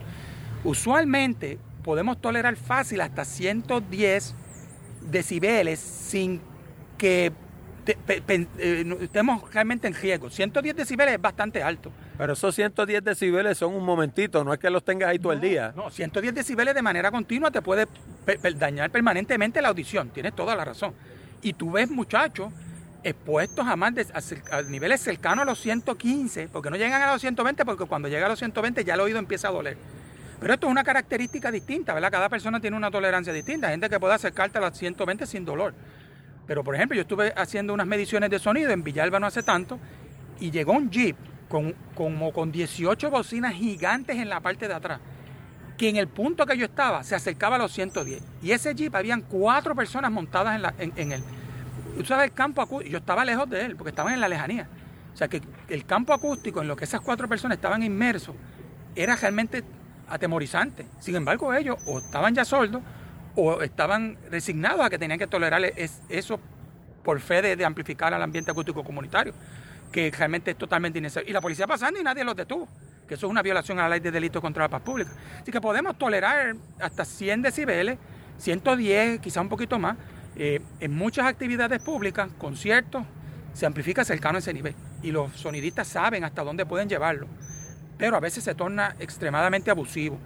Por ejemplo, eh, eh, si no me equivoco, eh, recuerdo haber visto noticia de eso, en uno de los conciertos de Justin Timberlake, o fue Justin Timberlake o Justin Bieber, uno de los dos, lo demandaron porque unos niños sufrieron daño auditivo por el nivel de sonido tan alto que se generó en el concierto. Así que hay, hay una responsabilidad civil de daños y perjuicios por el uso excesivo y las agresiones auditivas, que ese es otro término que si no da tiempo lo podemos hablar, el concepto de las agresiones auditivas, que está asociado a tu pregunta de cuánto podemos tolerar. De hecho, el, ahora que usted trae ese punto, yo por muchos años estuve alquilando equipos de sonido. Cuando al principio conocí a mi esposa y nos casamos, por muchos años alquilamos sistemas y micrófonos y todo ese tipo de cosas para convenciones. Y una de las cosas en las que la gente no piensa es que tú llegas a un salón vacío y ajustas tu sistema de sonido. Y cuando eso arranca, que tú tienes allí dos o tres mil personas, esas dos o tres mil personas, y si tienes 30, peor todavía, 30 mil personas, te actúan como 30 mil cojines que están absorbiendo el sonido que produce tu equipo. Y el efecto que eso tiene es que tú dices, oye, se oye bajito, entonces coges y lo subes más, porque todos esos cuerpos están absorbiendo esa energía. Pero al tú subirlo más, estás dejando a esa gente sordo, porque el sonido que tú estás produciendo es más del que tendrías que producir, porque cuando tú me diste al principio, temprano, que no había nadie, allí había, qué sé yo, 100 decibeles o 95 decibeles, pues mira, cuando tienes 20 mil personas allí también hay 95 decibeles, lo que pasa es que los cuerpos se lo están chupando, es como si tuvieras 20 mm, cojines allí, ¿no? Y, esa dinámica que tú reflejas es la dinámica correcta que una persona que se dedica a este negocio eh, debe hacer, analizar, considerar, medir, tomar en consideración factores, pero tiene mucha gente que le dan un amplificador y que se consideran expertos y lo que hacen es agrediendo acústicamente a las personas. Eh, eh, ese concepto de agresión acústica resulta que existe jurídicamente, la agresión auditiva. Eh, el concepto de agresión tiene una tonalidad muy, muy severa, porque no es lo mismo molestar que agredir. Sí, suena, suena, tiene como si tuviera un aspecto criminal. Tiene, eh, que le tiene suena criminalmente. Entonces uno dirá, pero ¿quién, de dónde existe el concepto de agresiones auditivas? Pues resulta que existe. Y la próxima pregunta diría, ¿existe en la jurisprudencia de la jurisdicción de Puerto Rico y la jurisdicción federal? Pues mire, existe. En, en el 1940 Hubo un caso que se conoce Saía eh, versus Ciudad de Nueva York, en donde la ciudad, eh, este individuo tenía una guagua de amplificación de sonido para pregoneo, para, para venta, y la corría por la ciudad. Y la ciudad exigía que tenía que tener un permiso para hacer eso. La persona entendía que bajo la libertad comercial no tenía que sacar ese permiso, así que se negaba. La ciudad lo multó y el caso tiene su historia, ¿verdad? Lo multó el issue fue que la persona se opuso a la multa alegando de que la ordenanza municipal de la ciudad era inconstitucional, porque era arbitraria, caprichosa y subjetiva. Así que el caso llegó a los tribunales del Estado, luego llegó al Tribunal Supremo Federal a través de todo el proceso judicial por distintas etapas, y en el Tribunal Supremo Federal los jueces dijeron que ese tipo de tecnología, que ese tipo de guagua constituía un weapon of acoustic aggression o sea, desde 1940 el Tribunal Supremo de Estados Unidos acuñó el término Weapon of Acoustic Aggression, en donde reconoció que el Estado tenía la obligación de regular el tiempo, el lugar y la manera de la amplificación al ambiente acústico exterior para evitar las molestias y evitar esas agresiones auditivas. Para los que tengan alguna duda en Puerto Rico de lo que es eso, estamos hablando, si no me equivoco, usted me corregirá, de las tumbacocos y las comepavas. Eso es así. Estamos hablando de esos agresores auditivos que en Puerto Rico están fuera de control, a pesar de que hay una ley de 1937 en Puerto Rico que continúa vigente, que le aplica a eso. No me acuerdo el título porque es un título larguísimo, pero hay una ley de 1937 que si usted va a la página menosruidopuertorico.com, menosruidopuertorico.com, ahí están todas esas leyes y está esa de 1937 que le aplica a ese escenario. Pues resulta que el Código Penal de Puerto Rico tiene un artículo, que también ahora mismo no lo recuerdo, pero está en la página web, que habla sobre agresiones, el concepto de agresiones. Usted le da un golpe a alguien, le da una bofetada, le tira con algo, esas son las agresiones. Pero dice que si usted comete una agresión que entre otras cosas le cause daño al aparato auditivo, requiriendo eh, servicios médicos hospitalarios, se considera un delito y es un delito grave hacerle daño al, al aparato auditivo de alguien. Así que si tú le tiras un petardo al lado a alguien y esa persona se queda sordo y le dañaste el aparato auditivo, no solamente puedes tener consecuencias bajo daños y perjuicios, que te cueste, que te demanden civilmente por el daño causado, sino que también el Estado te pudiera acusar criminalmente por una agresión. Y es una cosa distinta, una cosa que te demanden civilmente por chavo y otra cosa que te acusen de un delito, de, de un delito. No, y de hecho, agresión no es, eh, no es un derecho, o sea, no es un delito civil, agresión es un, es un delito criminal. un delito criminal penal. Por eso es lo importante de ese concepto. Y muy, muy poca gente, cuando yo daba las charlas en la Academia de la Policía y le preguntaba a los policías si ellos sabían si en Puerto Rico se podía agredir acústicamente a algo y, si podían procesarlo acústica por, agresión auditiva, me, de- me decían que no, porque era un aspecto que nunca habían considerado. En Puerto Rico no ha habido lamentablemente un caso de eso, a pesar de que hay todas las navidades evidencia de gente que se ha quedado sorda por petardo, por disparo, por cosas que pasan lamentablemente. Pero en España hubo un caso de agresión auditiva entre dos personas, de ahí vino el concepto, ellos le llaman lesiones auditivas. Dos personas estaban forcejeando por un arma, el arma se detonó, la persona se quedó sorda, ellos no estaban forcejeando porque uno quería matarlo al otro, era, era una especie de juego. Entonces el individuo que detonó el arma lo procesaron por lesiones auditivas, porque la intención no era matarlo, la intención no era agredirlo, era, pues, pero lo procesaron por lesión auditiva. Eh, y ese caso está en la jurisprudencia española, ¿y por qué lo cito? Porque a nuestros tribunales les encanta la jurisprudencia española, le- lo incorporamos. Así que si los españoles lo estamos haciendo y mucha de nuestra jurisprudencia emana de ahí, eh, y se ha alimentado de la, de la española y de la americana para, reconocer estas figuras y estos derechos, pues mira, vamos a mirar ese también. Estos escenarios de amplificación excesiva, abusiva de estas guaguas a las 1 de la mañana, a las 12 de la noche, cuando vamos a estos negocios que el nivel es tan alto que usted no puede hablar, que usted tiene que gritar para pedir algo, eso son agresiones auditivas. Pasa que lamentablemente en nuestro sistema de derecho penal tiene que haber un daño que requiere hospitalización. Pero el Tribunal Supremo Federal, que fue el caso que te dije ahorita, no lo asoció a daño auditivo. El caso de Saía es un caso de grado de molestia. El tribunal dijo que eran weapons of acoustic aggressions en el escenario de grado de molestia, no en el escenario de daño al aparato auditivo. Me, me siguen a, a lo que me refiero, ¿verdad? Que son, son dos grados distintos. Y el pueblo de Puerto Rico tiene que entender eso. Nuestro sistema de derecho, porque la jurisprudencia americana aplica en Puerto Rico, nos protege de esos escenarios. Pero tenemos que empezar a utilizar esta herramienta para defendernos de estas agresiones auditivas. De hecho, en los conciertos, como si no estuvieran suficientemente altos, se ha puesto de moda también que utilizan pirotecnia. O sea, de hecho, yo estuve en un concierto de Paul McCartney y reventaron una cosa allí que por la mañana todavía me pitaban los oídos. ¿En serio? Wow, wow. Sí, y, y de hecho yo no estaba al frente, yo estaba en los asientos de pobre. En escenario cerrado. en- dentro del coliseo, del, del choliseo, y reventaron aquello y yo estaba en los asientos de pobre y al otro día todavía me pitaban los oídos. Sí, y es- eso es de lo que habíamos hablado, de, lo- de los riesgos de que eso puede pasar. Eh, ese- esa- eh, eso se le llama un TTS, un Temporary Threshold Shift, en donde el aparato auditivo, la cóclea interna del aparato auditivo tiene un mecanismo de protección para evitar que el oído se dañe permanentemente ante estas agresiones auditivas. Eh, ese, ese safeguard, esa protección está ahí eh, y lo que hace es que todos los hilos auditivos se colapsan. Eh, y eventualmente, poco a poco, a medida que no tienes más exposición, se van levantando esos cilios auditivos y puedes recuperar la audición parcialmente. A veces que uno se queda eh, con menos sensibilidad, que es lo que le pasa a mucha gente en Puerto Rico, que escuchan, pero escuchan menos. Hay que hablarle duro, hay que gritarle.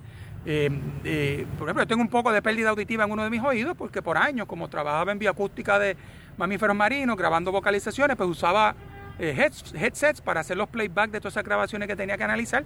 Y yo creo que por la exposición de tantos años, eso, pues tengo un poco de pérdida auditiva en un oído. Pero cuando esa pérdida temporera de audición se hace repetitivo y, tú trabajas en una barra, por ejemplo, los, empleados de barra y de pop en Puerto Rico no están protegidos por las leyes laborales, porque no están 7 días, 7.5 horas. Sin embargo, trabajan en ambientes acústicos bien cargados y encima tienen que dar servicio a la gente, hablándole duro en el oído, dame tal cosa, dame tal cosa. Pero las leyes laborales no le aplican porque no tienen que hacer cernimiento auditivo, no tienen que tener, pero están en una situación desventajada a medida que pasen muchos años de esa exposición, pues eventualmente pudieran tener una pérdida temporera, pe- permanente de la audición. Y en permanente, ya tú no puedes recuperarla. Puedes suplementarte, ¿verdad? Con con headset y eso, pero, pero es más complicada la vida cuando no, no tenemos acceso a los sonidos, ¿verdad? De hecho, para aquellos de ustedes que no estudiaron un bachillerato en biología, cilios son pelitos. Son unos pelitos que uno tiene dentro del oído y cuando viene un sonido así muy alto se colapsan, se acuestan y eso es para proteger el oído que eso sucede. Pero para que sepan que cilios son pelitos. Sí, son unos pelitos que están en el interior de la cóclea flotando ahí en el líquido interno de la, del oído interno. Eh, ¿Somos más vulnerables a los sonidos altos cuando somos jóvenes o cuando somos adultos? Excelente pregunta. Eh, yo creo que, que, somos igualmente sensibles a ello. Eh, hay un porciento muy alto de nuestra juventud que aparenta ser mucho más tolerante, eh, porque como no hay un daño inmediato y, la juventud se caracteriza por pensar en la inmediatez de todo, si yo voy a este concierto y no salí soldo, pues no, no me debo preocupar. cuando ya estamos en una edad un poquito más, más para adelante, eh, somos más preventivos y queremos prevenir futuros daños. Eh, y entonces estamos más alerta, más sensibles a, las molestias y a los riesgos asociados a amplificación. Eh, pero es bien importante garantizar la salud y seguridad auditiva desde la niñez, porque ese, ese oído, si lo bombardeamos desde chiquito con sonidos muy altos y le vamos afectando esa sensibilidad auditiva natural, cuando esa persona llega adulto va a llegar con unas desventajas. Eh, desventajas que pueden afectarle en su comprensión del lenguaje, porque no escuchas bien lo que te están diciendo. Desventajas en escuchar sistemas, eh, eh, anuncios de, emergencia o alarma, que alguien diga corra y porque hay una explosión y tú no coges porque no lo oíste. así que si no escuchas issues de, que te pueden poner en riesgo, pues te pones en desventaja, ¿verdad? Eh, Pero la pregunta yo la hago porque yo he leído, por ejemplo, que si uno le hace una prueba de audiometría a un niño, digamos, de 7, 8 años, va a encontrar que un, niño normal más o menos escucha entre 20 y 20 mil ciclos. Eso es lo que le llaman la, audición normal de un ser humano. Pero si te la hacen a ti o me la hacen a mí, por ejemplo, si oímos 14 o 15, somos agraciados.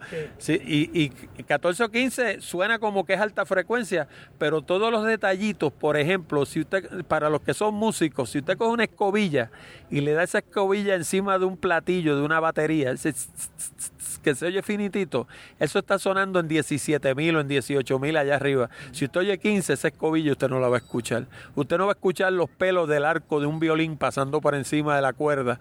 Ese que básicamente no es ni, música, es un zumbido del arco rotando, eh, eh, frotando sobre la cuerda.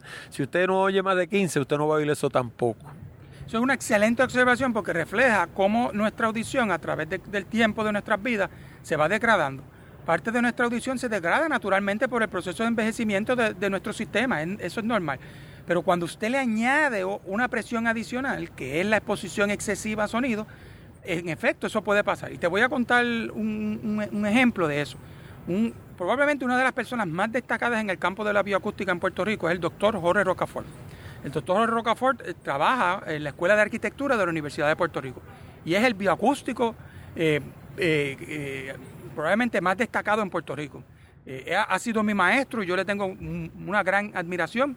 Y el doctor Rocafort lo llamaron de un hotel en Puerto Rico porque los, los clientes se estaban quejando de la calidad del sonido dentro de una discoteca, de un hotel muy conocido en el área de Isla Verde.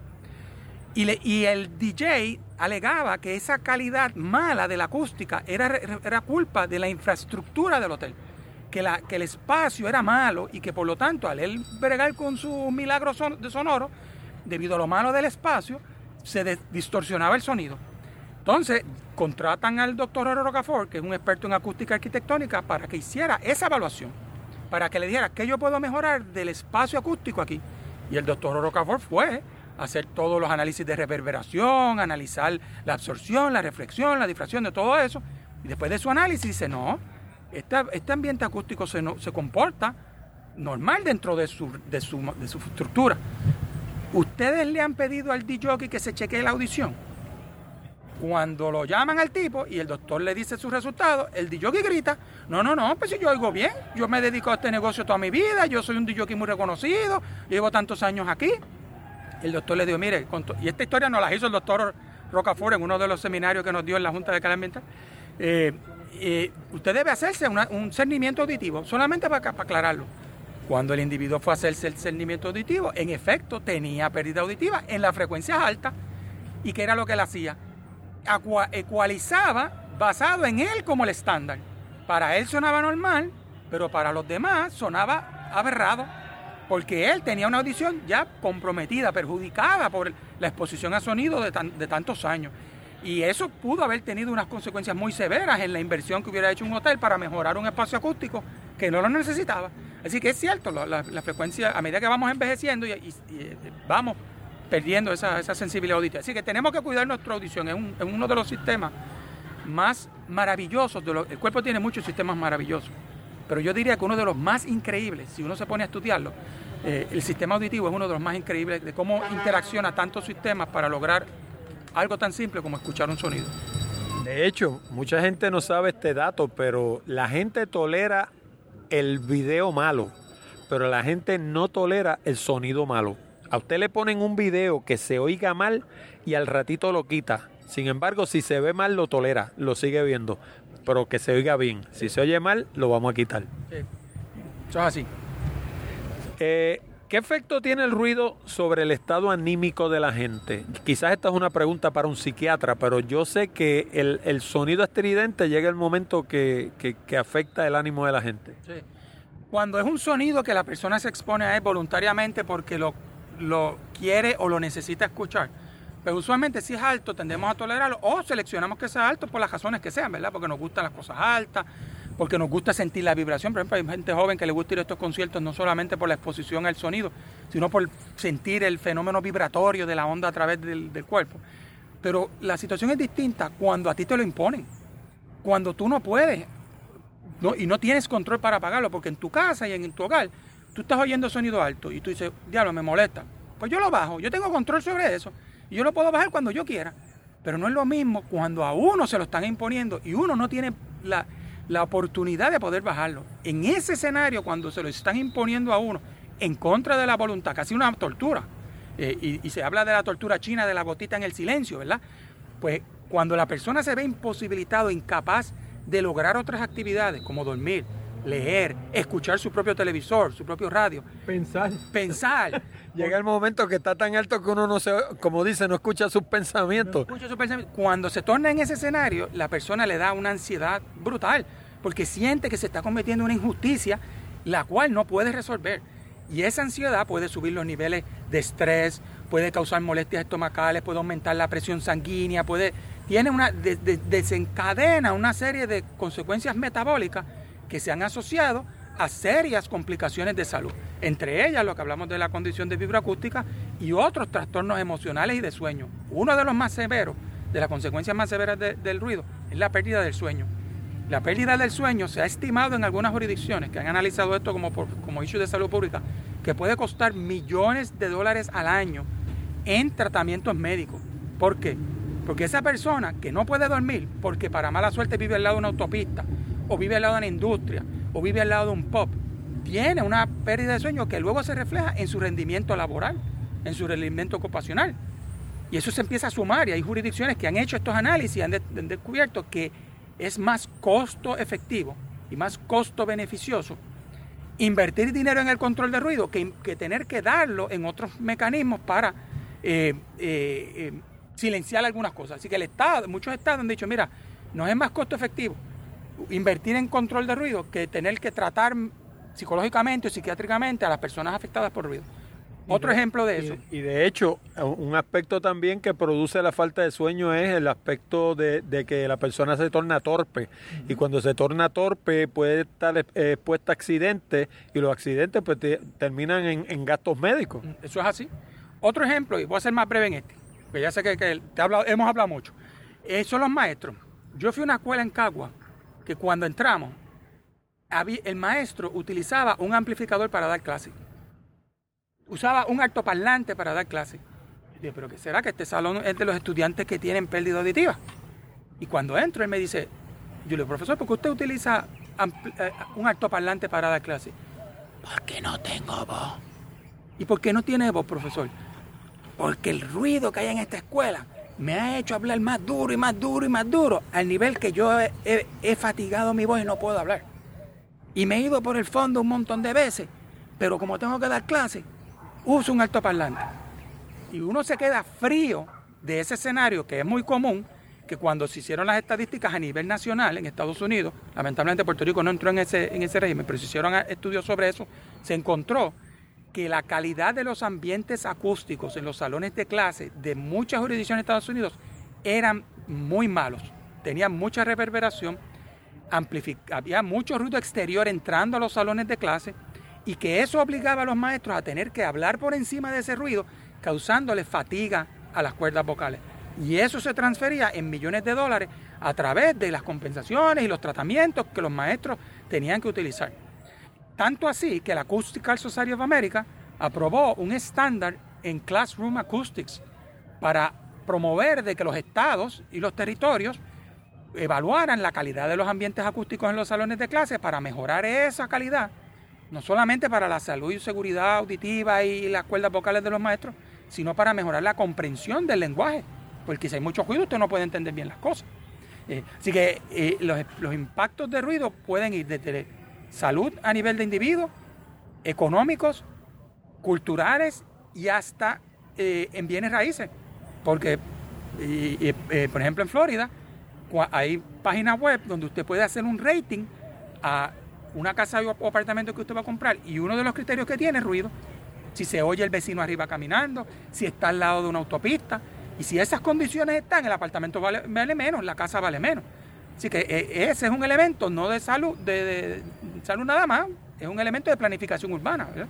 De hecho, yo, y, esto pues eh, indirectamente es un blog, ¿verdad? Pero yo escribí un libro que se llama Presentaciones Efectivas. Y en ese libro, una de las cosas de las que yo hablo es de que cuando tú vas a dar una presentación, idealmente tú debes tratar de pasar por el salón donde tú vas a hablar antes del día del evento. Y tú lo que estás buscando es precisamente la acústica de ese salón, tú ver si hay cristales, si hay cortinas, si hay alfombra, si hay losa en el piso, porque todo ese tipo de cosas afecta a la acústica, ya sea por la reflectividad del salón, que sea muy vivo, o por la absorción del salón, que absorba mucho porque esté lleno de cortinas y alfombras y todo ese tipo de cosas. Y muchas veces la gente que se dedica a hablar en público o que son sonidistas no piensan en nada de eso. Y mira, el mejor ejemplo de los sitios más desastrosos que hay en Puerto Rico acústicamente y en otras partes del mundo también, dicho sea de paso, son las iglesias.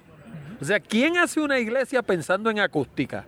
y tú te paras en el, en el, arriba, en el altar de una iglesia, asumiendo que tú fueras el cura o el ministro, y habla allí para que tú veas la reflectividad que tiene. El que se sienta atrás no entiende lo que está diciendo el cura, porque lo escucha cuatro o cinco veces con diferencias de microsegundos, porque lo escucha reflejado de esta pared, reflejado de aquella, reflejado del techo, reflejado de la, la, catedral de San Juan. Terrible, completa en losa y en cemento. Y uno se sienta allí y oye el, el mismo mensaje, lo oye cuatro o cinco veces con diferencia de microsegundos, pero eso tiene el efecto de que el que está escuchando no entiende la comprensión del lenguaje está distorsionado. Y, eso me trae al recuerdo un, caso que en una ocasión me llamaron para que diera una charla en una iglesia en Cagua. y, a mí me estuvo raro de por qué me llamaban para invitarme a dar una charla sobre ruido en la iglesia, en una iglesia. Pues usualmente me llaman para escuelas y ese tipo de cosas, pero por una iglesia nunca me habían llamado. Cuando llego, entro y, me, está curioso y empiezo a preguntarle cuál es la situación. Y me dice, no, lo que pasa es que el padre trajo, y esto es una iglesia católica, eh, porque sabemos que hay otras denominaciones que son más sonoramente intensos. El padre, pues hay una banda y tocan aquí y amplifican y el nivel es tan alto, entonces nosotros no nos atrevemos a decirle a todos estos músicos que no es necesario amplificar, porque encima de eso está amplificación, por micrófono y por bocina. Cuando yo entro en una iglesia pequeña, que originalmente era una casa que convirtieron en iglesia, en capilla, y en cada columna había una bocina grande, negra, en cada columna. Eh, como de tres pies, tres, cuatro pies cada una. Y cuando yo veo, yo digo, wow, ¿por qué hace falta tanta amplificación para un espacio tan pequeño? Eh, y ellos no supieron explicarme. Obviamente yo doy la charla, pero toda la charla era para tratar de concienciar a los que participan de los problemas de ruido. Yo pensaba que era para otro propósito, para que, para que pusieran sus derechos, pero un problema de amplificación interior eh, en donde había unas personas que no reconocían que era innecesario y excesivo ese campo acústico y un escenario como una iglesia no debería ser porque eso es un lugar donde vamos a buscar una paz, una tranquilidad, un poder dialogar con la gente. Pero el problema que tienen las iglesias, que mucha gente no lo piensa, es que todo lo que forma parte de una iglesia refleja el sonido. porque tú tienes el piso en losa, la pared en concreto, la ventana en cristal, o sea, básicamente estás, estás dentro de una burbuja de, de, reflejo y entonces pues el que está en el medio de esa burbuja lo que oye son mensajes repetidos, o sea, lo que le llaman allá en, en, España, ¿cómo se llama? En Castilla la Vieja, reverberación. Y esa reverberación no te deja entender lo que está diciendo nadie. Eso es así. Y distorsiona y afecta la calidad de ese ambiente acústico. Eh, eso es, algo que eh, tenemos que como, como cultura eh, tratar de cultivar, no, no concentrarnos tanto en el nivel, sino concentrarnos más en la calidad, que es básicamente el, mensaje que, yo sé que, usted interesa llevar, ¿verdad? Que la calidad de la, de la calidad de los ambientes acústicos es tan importante como, como, como la calidad de lo que vemos visualmente, como la calidad en otras cosas, pues la calidad del ambiente acústico es importante y una vez como sociedad de cultura empecemos a entender qué es calidad de sonido, escuchar mejor los instrumentos, escuchar todas las tonalidades, escuchar claramente el cantante, que no haya esta distorsión por excesividad de amplificación, realmente vamos a, tener un cambio de, los problemas de ruido en el país. Oye, ¿quieres mejorar tus presentaciones? Visita www.presentacionesefectivas.com. Esta pregunta puede sonar elitista y yo no quiero que suene elitista, pero, pero existe una relación entre el ruido y la falta de educación? Porque, y, fíjate tú por lo que te lo estoy preguntando, yo veo, por ejemplo, un comportamiento normal que yo veo. La gente van a una tienda a ver un sistema de audio. Y lo primero que hacen es que lo ponen a tu boca. le suben el volumen casi completo. Porque lo que quieren es ver si se oye duro, si se oye alto, ¿no? No es que se oiga bien, es que se oiga alto. ¿Ves? Y entonces generalmente ese comportamiento yo lo tiendo a ver más entre la gente que ha estudiado menos. Y de nuevo, no quiero que esto suene elitista.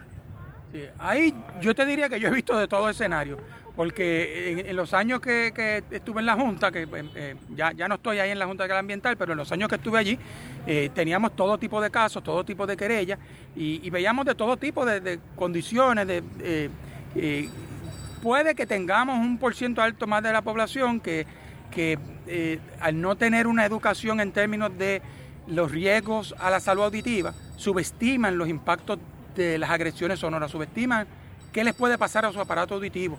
Eh, hay, las personas un poquito más educadas, que han tenido más oportunidad de educación y de conocer un poquito de la biología, de la audición y reconocer de que pudieran quedarse medio sordos, pues tienden a ser más conservadores. Eh, así que puede, puede haber algo de eso, principalmente porque hay gente que que no, ha tenido la oportunidad de comprender mejor su sistema auditivo y cómo protegerlo para disfrutar. Ahora se va a poner difícil. Mira, llegó, llegó la guagua que yo estaba esperando. Y esto no lo planifiqué yo. Escuchen esto, señores, escuchen esto.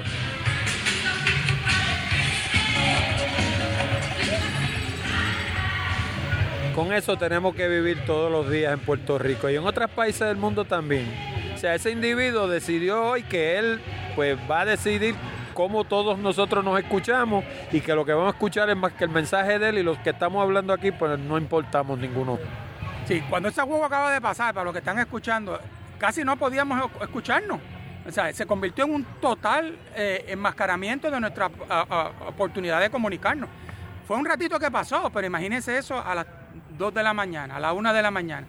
Eso es lo que viven los residentes del condado y de Isla Verde, es ese desorden y ellos se quejaban con nosotros cada vez de que eh, vivir en Isla Verde del Condado y mucha gente dice, ah, yo quisiera vivir ahí. Los que viven ahí tienen unas condiciones muy difíciles porque ese, eh, bullicio de vehículos con amplificación, motoras hasta las 3 de la mañana, eh, les impone una, presión muy dura porque el sonido se propaga a través del concreto, el, vidrio, la madera, es una, es una fuente de contaminación muy intrusiva. A diferencia de otras fuentes de contaminación que no son, no son tan intrusivas, el ruido es uno muy intrusivo. Es bien difícil escapar de él. Y el problema es que si la persona tiene un sueño livianito, ahora tenemos otro ruido diferente. Ahora tenemos un club de motora. ¿Se fijan? el problema es que si la persona tiene un sueño livianito y pasa ese camión a las 2 de la mañana con ese escándalo, eh, te pueden coger las 3 o las 4 de la mañana tratando de dormirte de nuevo. Te tienes que ir a tomar pastilla de ajo, como tomo yo. La gente no sabe que el ajo da sueño, pero sí da sueño. En vez de estar tomando pastillas que son tóxicas, tómate una pastillita de ajo para que veas que a los 15 minutos, dormido. Yo no lo sabía. Pues ahorita hablábamos de que los perros y los gatos y todo eso escuchan las altas frecuencias. Yo me pregunto, ¿qué efecto tiene el sonido si, si alguien ha hecho ese estudio sobre las plantas? Ah, las plantas pueden responder a distintos eh, estímulos, entre ellos obviamente luz es el más conocido, eh, y el sonido también es, es- un estímulo, es una presión. Eh, en principio, los pocos proyectos que yo he visto han tenido un impacto sobre, sobre su crecimiento, ¿verdad? Su existencia. Pero, eh, por ejemplo, eh, estructuras como las que estamos en el viejo San Juan, si hay demasiada ruido, si hay demasiada presión sonora, ha habido escenarios en otras jurisdicciones, y inclusive en Puerto Rico y en Estados Unidos, donde la presión del sonido, la vibración sonora, puede debilitar la estructura. Esa puede causar vibración sobre las paredes, sobre el concreto y puede debilitarlo. Decir, que quizás algunos árboles antiguos pudieran sufrir esa- esa- esos impactos de la presión de sonido, eh, pero por lo menos en términos de yo desconozco si realmente pudieran tener un impacto que, que les dificulte su existencia, ¿verdad? Por lo menos desconozco de... Creo que no, creo que no. Puede que, probablemente son los más suerte que tienen que no, no pueden tolerar esa presión del sonido. No, porque no estamos hablando de audición, estamos hablando de los impactos de la presión de, de sonido sobre la estructura de ellos. Eh, nosotros tenemos esa presión de sonido sobre nuestros cuerpos, pero también tenemos la audición que la podemos escuchar. Y lo aclaro a tu público porque la gente piensa que el sonido es solamente lo que escuchamos, ¿verdad? También hay eh, efectos de la presión del sonido sobre el cuerpo. Y sobre las cosas también, porque la presión del sonido revienta vitrinas y todo ese tipo de cosas cuando es demasiado excesivamente alto. Eh, Se han dado casos de que estilla vitrinas y todo en los edificios. Es así. Vamos a hablar un poquito de los equipos esos que vemos por ahí todos los, todos los días. Y Vamos a empezar por, por uno que es bien famoso, los, los famosos iPod y los iPhone, que andan por ahí la gente con los audifonitos blancos y eso está in, ¿verdad? Eh, ¿Cuán lesivo puede ser ese tipo de equipo sobre la audición de un ser humano? Eh, pues por lo que tú mencionaste ahorita, la, eh, la frecuencia, el volumen y la exposición. Eh, cuando usted se pone esos eh, audífonos, aunque están diseñados para tener un límite de la amplificación y tratan de ponerlo a, un nivel máximo dentro de lo razonable para, como corporaciones, ¿verdad? La mayoría de ellos tratan de ponerle un límite a lo que pueden amplificar. Siempre hay alguien que pueda abusar de, ellos operándolo de manera continua por muchos años. In- inevitablemente va a afectar la sensibilidad del aparato auditivo, porque mientras más sonido usted ponga cerca del tímpano, más va a afectar la sensibilidad auditiva. Probablemente usted puede escuchar por toda, por, toda su vida, ¿verdad? Pero va a escuchar menos, va a escuchar menos tonalidades musicales, va a degradar la calidad de su sensibilidad auditiva. Así que probablemente ninguna persona pueda reclamar de que se quedó sordo por el uso de iPhone o cualquiera de esos aparatos de manera continua, pero sí, muchos de ellos van a, al final, de, a mediados final de su vida, va a poder decir que debido a esa exposición frecuente, escuchan menos, que hay palabras que no pueden comprender bien, que hay ciertas tonalidades de la música que no escuchan. O sea, se están, van a perder la riqueza de la calidad de lo que muchos sonidos tienen. Se va a perder mucho de eso. Eh, y una vez perdido no se puede recuperar porque no hay tecnología, aunque han habido algo de avances sobre eso, no hay tecnología que nos permita recuperar aquellos cilios que se han muerto, aquellas células auditivas que se han muerto. Hasta el sol de hoy no son recuperables. Una vez usted pierde esa frecuencia, usted va a escuchar probablemente otra frecuencia, pero no va a escuchar con la misma riqueza. No va a poder alegar que tiene la audición de Kung Fu. No va a poder decir que escucha todo. Eh, y eso, pues, si usted es del mundo musical, si usted es del mundo del- que le gusta la música, proteger la calidad de su audición tiene que ser la prioridad. Porque si usted es visual, pues usted no le preocupa mucho la audición. Pero si usted es amante del sonido, y usted le gusta los conciertos, y usted le gusta la música, y usted le gusta ese mundo, la protección de su salud y seguridad auditiva es primero que cualquier otra cosa, porque es lo que le va a permitir hacer pleno uso de- del disfrute de, de- de ese privilegio que es el sonido. Y ese mensaje, si hay alguno dentro de este programa, ese es uno que lo tienen que grabar y metérselo en el DNA. Una vez uno pierde la audición, la perdió para siempre. Los equipos auditivos estos que uno se mete en las orejitas para oír mejor, lo único que hacen es que usted escuche más alto, pero no va a escuchar la- las frecuencias que no escucha. Con un equipo de estos de ayuda auditiva no la va a escuchar tampoco. Lo que va a escuchar es lo otro que sí escucha, pues lo va a escuchar un poco más alto, pero lo que no escucha no lo va a escuchar como quiera. Excelente aclaración, muy buena aclaración. Eso siempre se me pasa, es una excelente aclaración. Yo he notado que la gente, ahorita hablábamos de los de los ve- de los vehículos de motor que uno los ve que pasan por ahí y la vibración es tanta que yo digo que no le puede quedar un tornillo apretado al carro de adelante a atrás. La, la tapa de baúl uno siente que hacen y, eso es una vibración, una cosa terrible. ¿Qué nivel de decibeles se puede producir dentro de un automóvil en un sistema así? Eso se ha ido eh, complicando más y más por distintas razones. Una es que la tecnología se ha hecho bien accesible y relativamente económica, así que hay más gente comprando esa tecnología. Y segundo, que se ha popularizado su uso. Eh, en ciertos grupos culturales, el tener un vehículo con bocinas en todas las puertas, en, todas las tapas, en el baúl, eh, se asocia a un estatus, eh, se asocia a un estilo de vida que se está tornando un poco complicado, ¿verdad? Algunos de esos pueden sobrepasar los 110 decibeles. Eh, yo estuve en, en una ocasión cuando le estaba dando las charlas a la policía en la academia de la policía sobre los códigos de orden público. Luego de la charla se me acerca un policía y me dice, mira Alicia, le quiero hacer una pregunta. Eh, eh, yo participo en competencias de, de amplificación de sonido y tengo una guagua que yo le subo el volumen y yo sé que eso está al nivel máximo cuando me vibran las orejas. Como cuánto usted cree, literalmente, cuando me vibran las orejas, yo sé que eso está al nivel más alto. Como cuánto usted cree que es esos, decibeles. A mí me preocuparon dos cosas. Bueno, me preocuparon tres. Primero me preocupó el hecho de que él, que es un aficionado de eso, no tuviera un sonómetro para medir. Porque él se dedica a eso y él no supiera cuántos decibeles. Lo otro que me preocupó es, wow, esta persona se está exponiendo a un campo acústico que literalmente le va a dañar el sistema auditivo. Pero me preocupa más la tercera. Imagínate que este policía vaya a responder a una querella de ruidos excesivos innecesarios de un negocio. Cuando llegue allí, le va a decir a la señora, perjudicada por los ruidos, mire señora, esto no está tan alto, esto está bajito.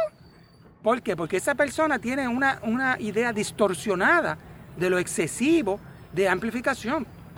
Y, y, y eso nos lleva otra vez a lo que hablamos ahorita, de la responsabilidad que cada uno tenemos, a qué sonidos nos exponemos, a qué sonidos generamos en nuestras actividades.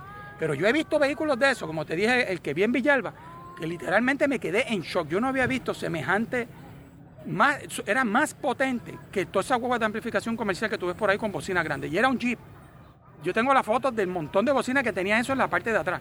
Eh, y en, ambas direcciones, hacia la, y lo más que me decepcionó fue ver la policía estatal y municipal pasando por esa avenida, viendo eso, y ninguno de ellos intervino. Y era casi las 12 de la noche, porque yo estaba midiendo ruido para un, para- un caso que, me pidieron asesoramiento, y la policía no lo paró, no lo detuvieron. Y, er- y era claramente un uso excesivo y abusivo bajo la ley de delitos contra la paz pública, que le aplica a eso. Y bajo la, y bajo la ley de tránsito, que también le aplicaría. Fíjate, hace, hace unos cuantos años que yo salí de la escuela elemental. Pero yo me acuerdo cuando yo estaba en la escuela elemental y superior, que una de las cosas que le hacían en algún momento del año a uno era que lo paraban en la parte de atrás del salón y allá al frente ponían una carta de esta de las letras para que tú la leyeras arriba abajo para saber más o menos cómo estaba tu visión. Y yo siempre tenía algún amigo que me humillaba porque leía la marca abajo, que estaba más chiquita que todas las letras. Decía, esto fue hecho por tal compañía y eso. Y yo decía, este lo hace para echársela. ¿Verdad? Pero yo me pregunto, yo, primero yo no recuerdo que a mí me lo hicieran, pero me pregunto si eso hoy en día lo hacen. ¿A los niños le miden la calidad auditiva? Sí, le hacen discernimiento auditivo eh, eh, eh, como parte del, del check de salud, se lo, se lo hacen, lo hacen. Pero eh, no sé si luego de que pasan de la infancia no, no se lo hacen. No, no es una práctica a nivel de adolescente, no, no se hace. Usualmente que yo sepa, a menos que haya la sospecha de que hay un problema de salud auditiva, un problema de comprensión del lenguaje, que el, joven o, el niño está un poquito desorientado, no está aprendiendo, eh, o no escucha bien, o pregunta algo que le acaban de decir, pues ahí inevitablemente lo mandan.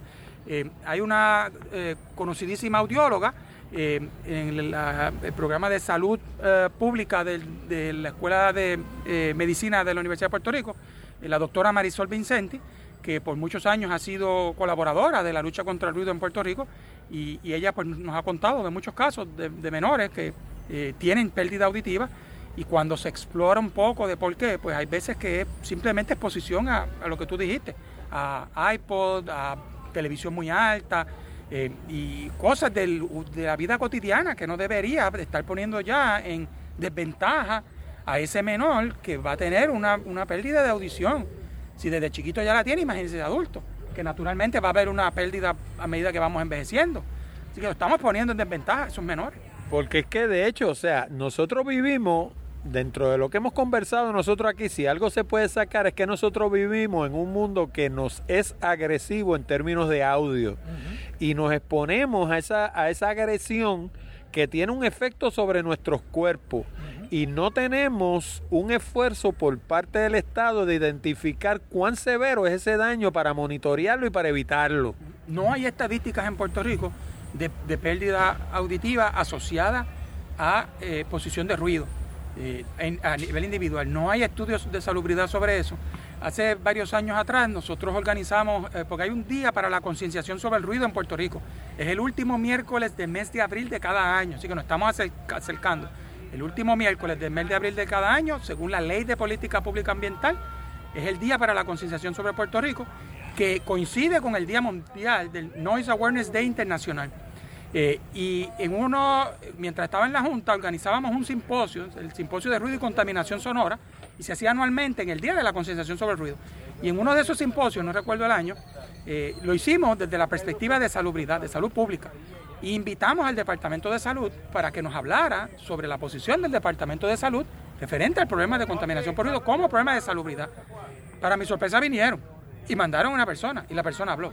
Pero ella nos informó eso, de que no habían estadísticas de pérdida auditiva por exposición a ruido, a pesar de que en otras jurisdicciones las hay, eh, en otros países las hay. No tenemos, eh, en el ambiente laboral hay algunas que el Departamento del Trabajo registra para salud y seguridad ocupacional, pero necesitamos esas estadísticas, necesitamos comprender cuál es el, grado de magnitud del daño a la calidad de vida de las personas. Y eso se puede hacer. Y el problema, y el problema con esto es que el, el hecho de que uno tenga pérdida auditiva puede poner a uno en desventaja en el mercado de empleo y también lo puede poner a riesgo en la vida cotidiana. O sea, por culpa de que tú no escuches, te pueden pasar cosas malas. O sea, puedes tener accidentes, te puedes agolpear, te puede pasar un carro por encima porque cruzaste una calle y no escuchaste que venía un carro. Eso así hay muchas consecuencias de, haber degradado nuestro, nuestro sistema auditivo.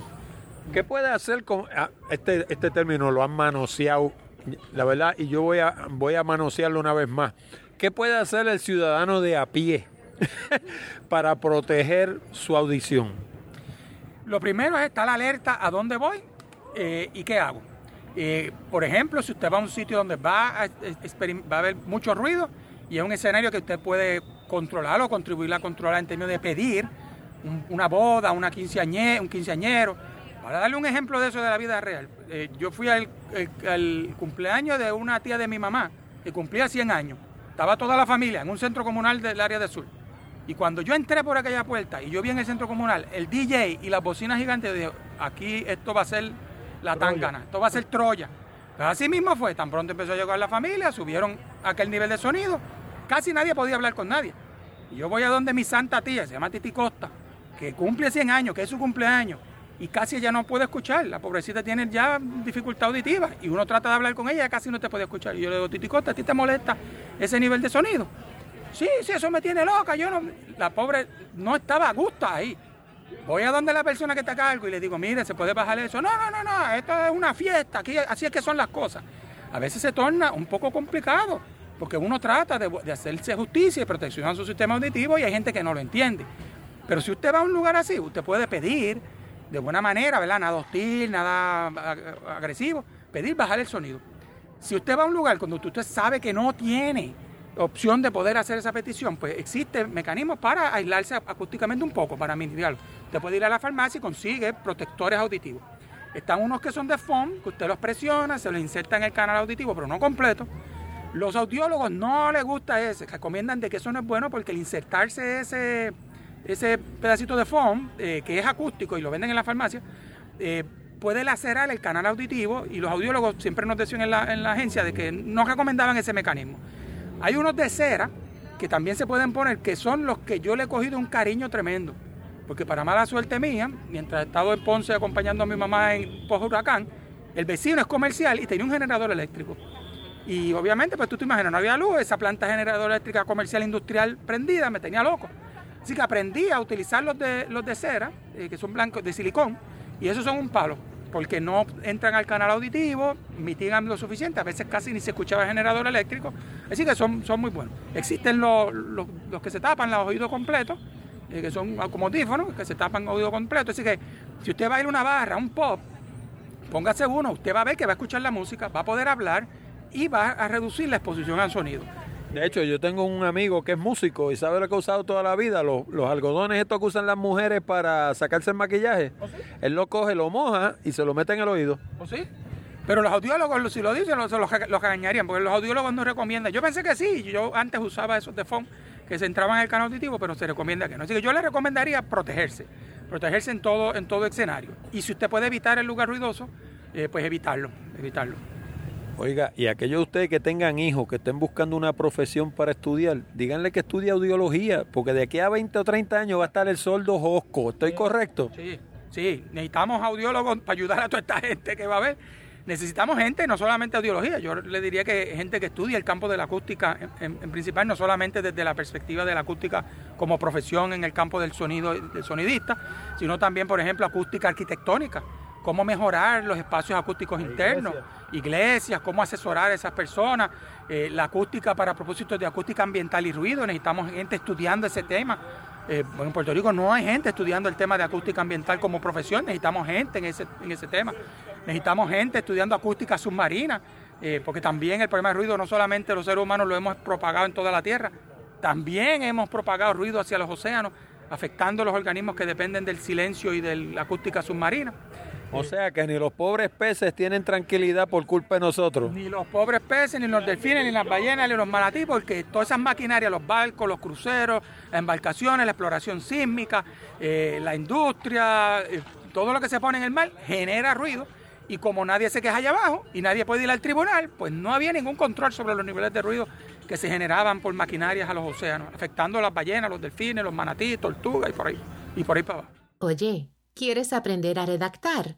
Visita www.redaccioneficaz.com. José, esta, peli, esta pregunta usualmente es la última pregunta que yo hago. ¿Hubo algo de lo que te hubiera gustado hablar que yo no te pregunté? Pues mira, te tengo que decir que en los 11 años que estuve en la Junta de Calidad Ambiental y que me han entrevistado prácticamente en un montón de emisoras de radio, televisión, más los cuatro o siete años que eh, como, como educador en el tema me han entrevistado en cuanto a programas, yo diría que esta ha sido la entrevista mejor que he recibido. Eh, y te tengo que felicitar y estoy bien honrado de haber sido entrevistado por ti porque las preguntas fueron atinadas, correctas y enfocadas a los problemas reales de la, de la acústica. Y no todo el que entrevista sobre este tema tiene el conocimiento que tú tienes, así que estoy bien, bien eh, impresionado. Usualmente me preguntan cosas muy genéricas, poco importantes, y, todas tus preguntas fueron excelentes y bien atinadas, así que te felicito. Y es por, por, tu naturaleza como persona que conoce el sonido. Creo que debes estar en otros foros públicos adicionales, en los medios, para hablando de, estos temas, porque la verdad que, que, estoy bien impresionado, pero creo que lo hablamos todos. Creo que lo hablamos todos y, bien agradecido de, de la oportunidad de dirigirme a tu público. Te felicito. Gracias, José. De hecho, estuve en los medios un tiempo, comencé en esto con Jorge Seijo, estuve allí, hice 60 y 76 programas, pero en los medios no me quieren porque en los medios en este país de lo que se habla de política de sol a sol y ese tema para mí no, no sé, primero que me saca el monstruo y segundo que no me llama la atención, así que esto, esto que yo hago, esto que yo hago es lo que a mí me gusta, tocar temas de tecnología de todo, mira, desde la rueda hasta el acelerador de partículas allá en Bélgica, o sea, nosotros aquí hemos tocado cuanto tema de tecnología tú te puedas imaginar. Y mucha gente me dice, ah, eso no es tecnología, porque para la gente tecnología es computadoras, tabletas y teléfonos, y te confieso que eso a mí me aburre, eso uno, no, o sea, tú, tú te vas al internet y encuentras mil gente hablando de eso. Pero de esto que nosotros estamos hablando, quizás somos los únicos. Porque este tipo de temas para la mayoría de la gente no es tecnología, yo no sé. Y total, a menos que uno se vaya, qué sé yo, inclusive si te vas a los tiempos de los romanos, Inventaron el anfiteatro para concentrar la acústica, para que el sonido poderlo dirigir a un solo sitio. Y eso, si te pones a ver, es tecnología. Y, y te añado al, al detalle histórico. Se dice que una de las razones por la que Hitler tuvo tanto éxito en la, Segunda Guerra Mundial fue por el nacimiento del, del sistema de amplificación. Porque si ustedes recordarán, cuando Hitler hacía estas paradas masivas, que había miles de personas en un teatro, escuchar al Führer con tus propios oídos era bien difícil, porque si tú estabas el último en la, en la fila no escuchabas nada. Y el uso de amplificación se dice que fue una, una herramienta bien poderosa que utilizaron los nazis para poder llevar el mensaje y que todo el mundo pudiera con sus propios oídos escuchar las instrucciones de Führer. Y hay escrito sobre ese, sobre cómo la, el, el, el, nacimiento y el desarrollo de la evolución de la amplificación ha cambiado la historia de la humanidad. Es una tecnología importante, es una tecnología esencial, es, es útil para la humanidad. Los abusos de la amplificación es lo que eh, tenemos que corregir. Y en, y, y en Puerto Rico, más, más, hoy más que nunca, necesitamos atender ese problema del uso abusivo de la amplificación en espacios públicos y privados. Dicho sea de paso, ahora que me trae eso de Hitler, Hitler también fue el, uno de los de la gente que trabajaba con Hitler, fue uno de los precursores en el cine también.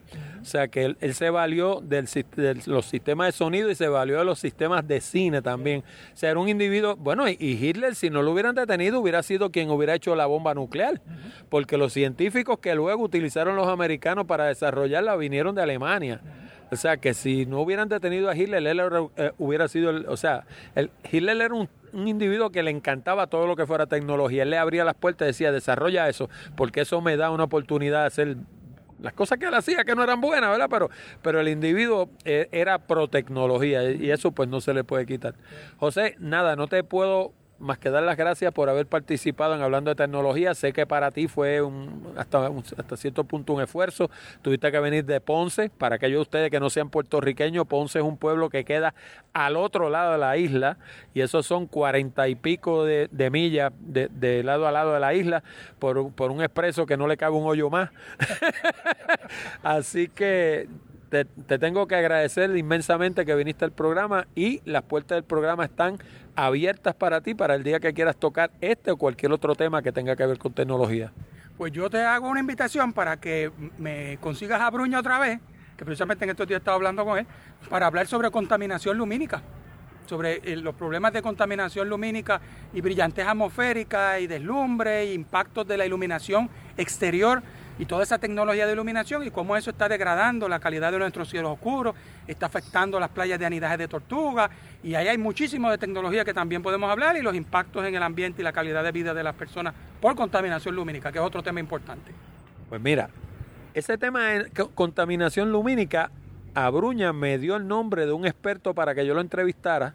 Me cansé de andarle detrás, no me contestó las llamadas y por eso no lo he tocado. Pero si eso es un tema que tú domines, yo con mucho gusto te entrevisto sobre ese tema porque lo tengo en agenda.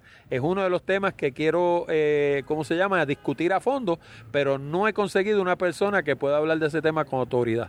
Con muchísimo gusto cuenta conmigo. Yo fui el primer director del programa de, control y prevención de la contaminación lumínica en la Junta de Calidad Ambiental, que empezó hace cuatro años. Eh, así que arranqué ese programa para, para, la Junta de Calidad Ambiental como, como consecuencia de la aprobación de la ley.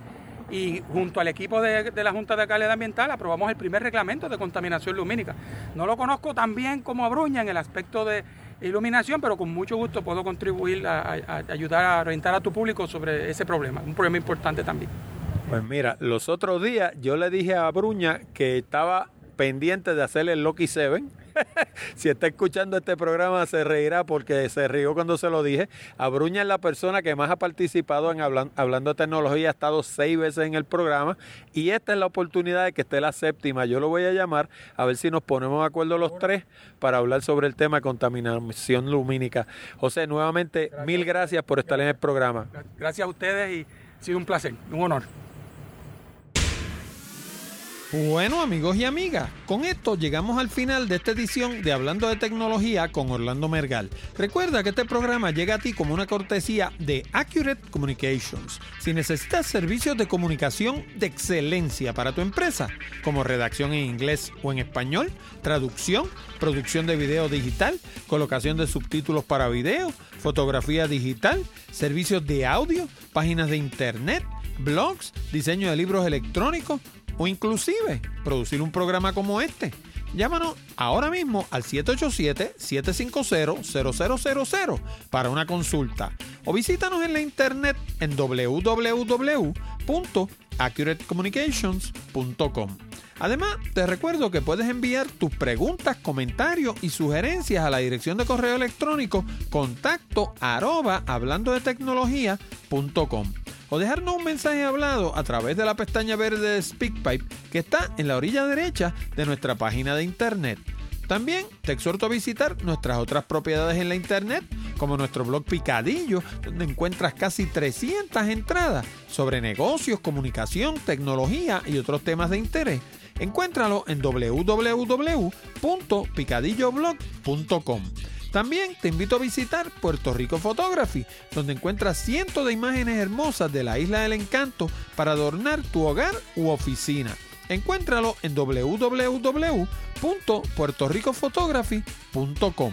Y hablando de la Isla del Encanto, si te gusta viajar, no te pierdas Puerto Rico by GPS, donde encuentras fotos, información, audio, video y mapas con coordenadas GPS para llegar a cientos de lugares hermosos en todo Puerto Rico. Encuéntralo en www.puertoricobygps.com. Te habló Orlando Mergal. Con esto me despido hasta la próxima semana cuando discutiremos más temas interesantes del mundo de la tecnología. Hasta la próxima, amigos.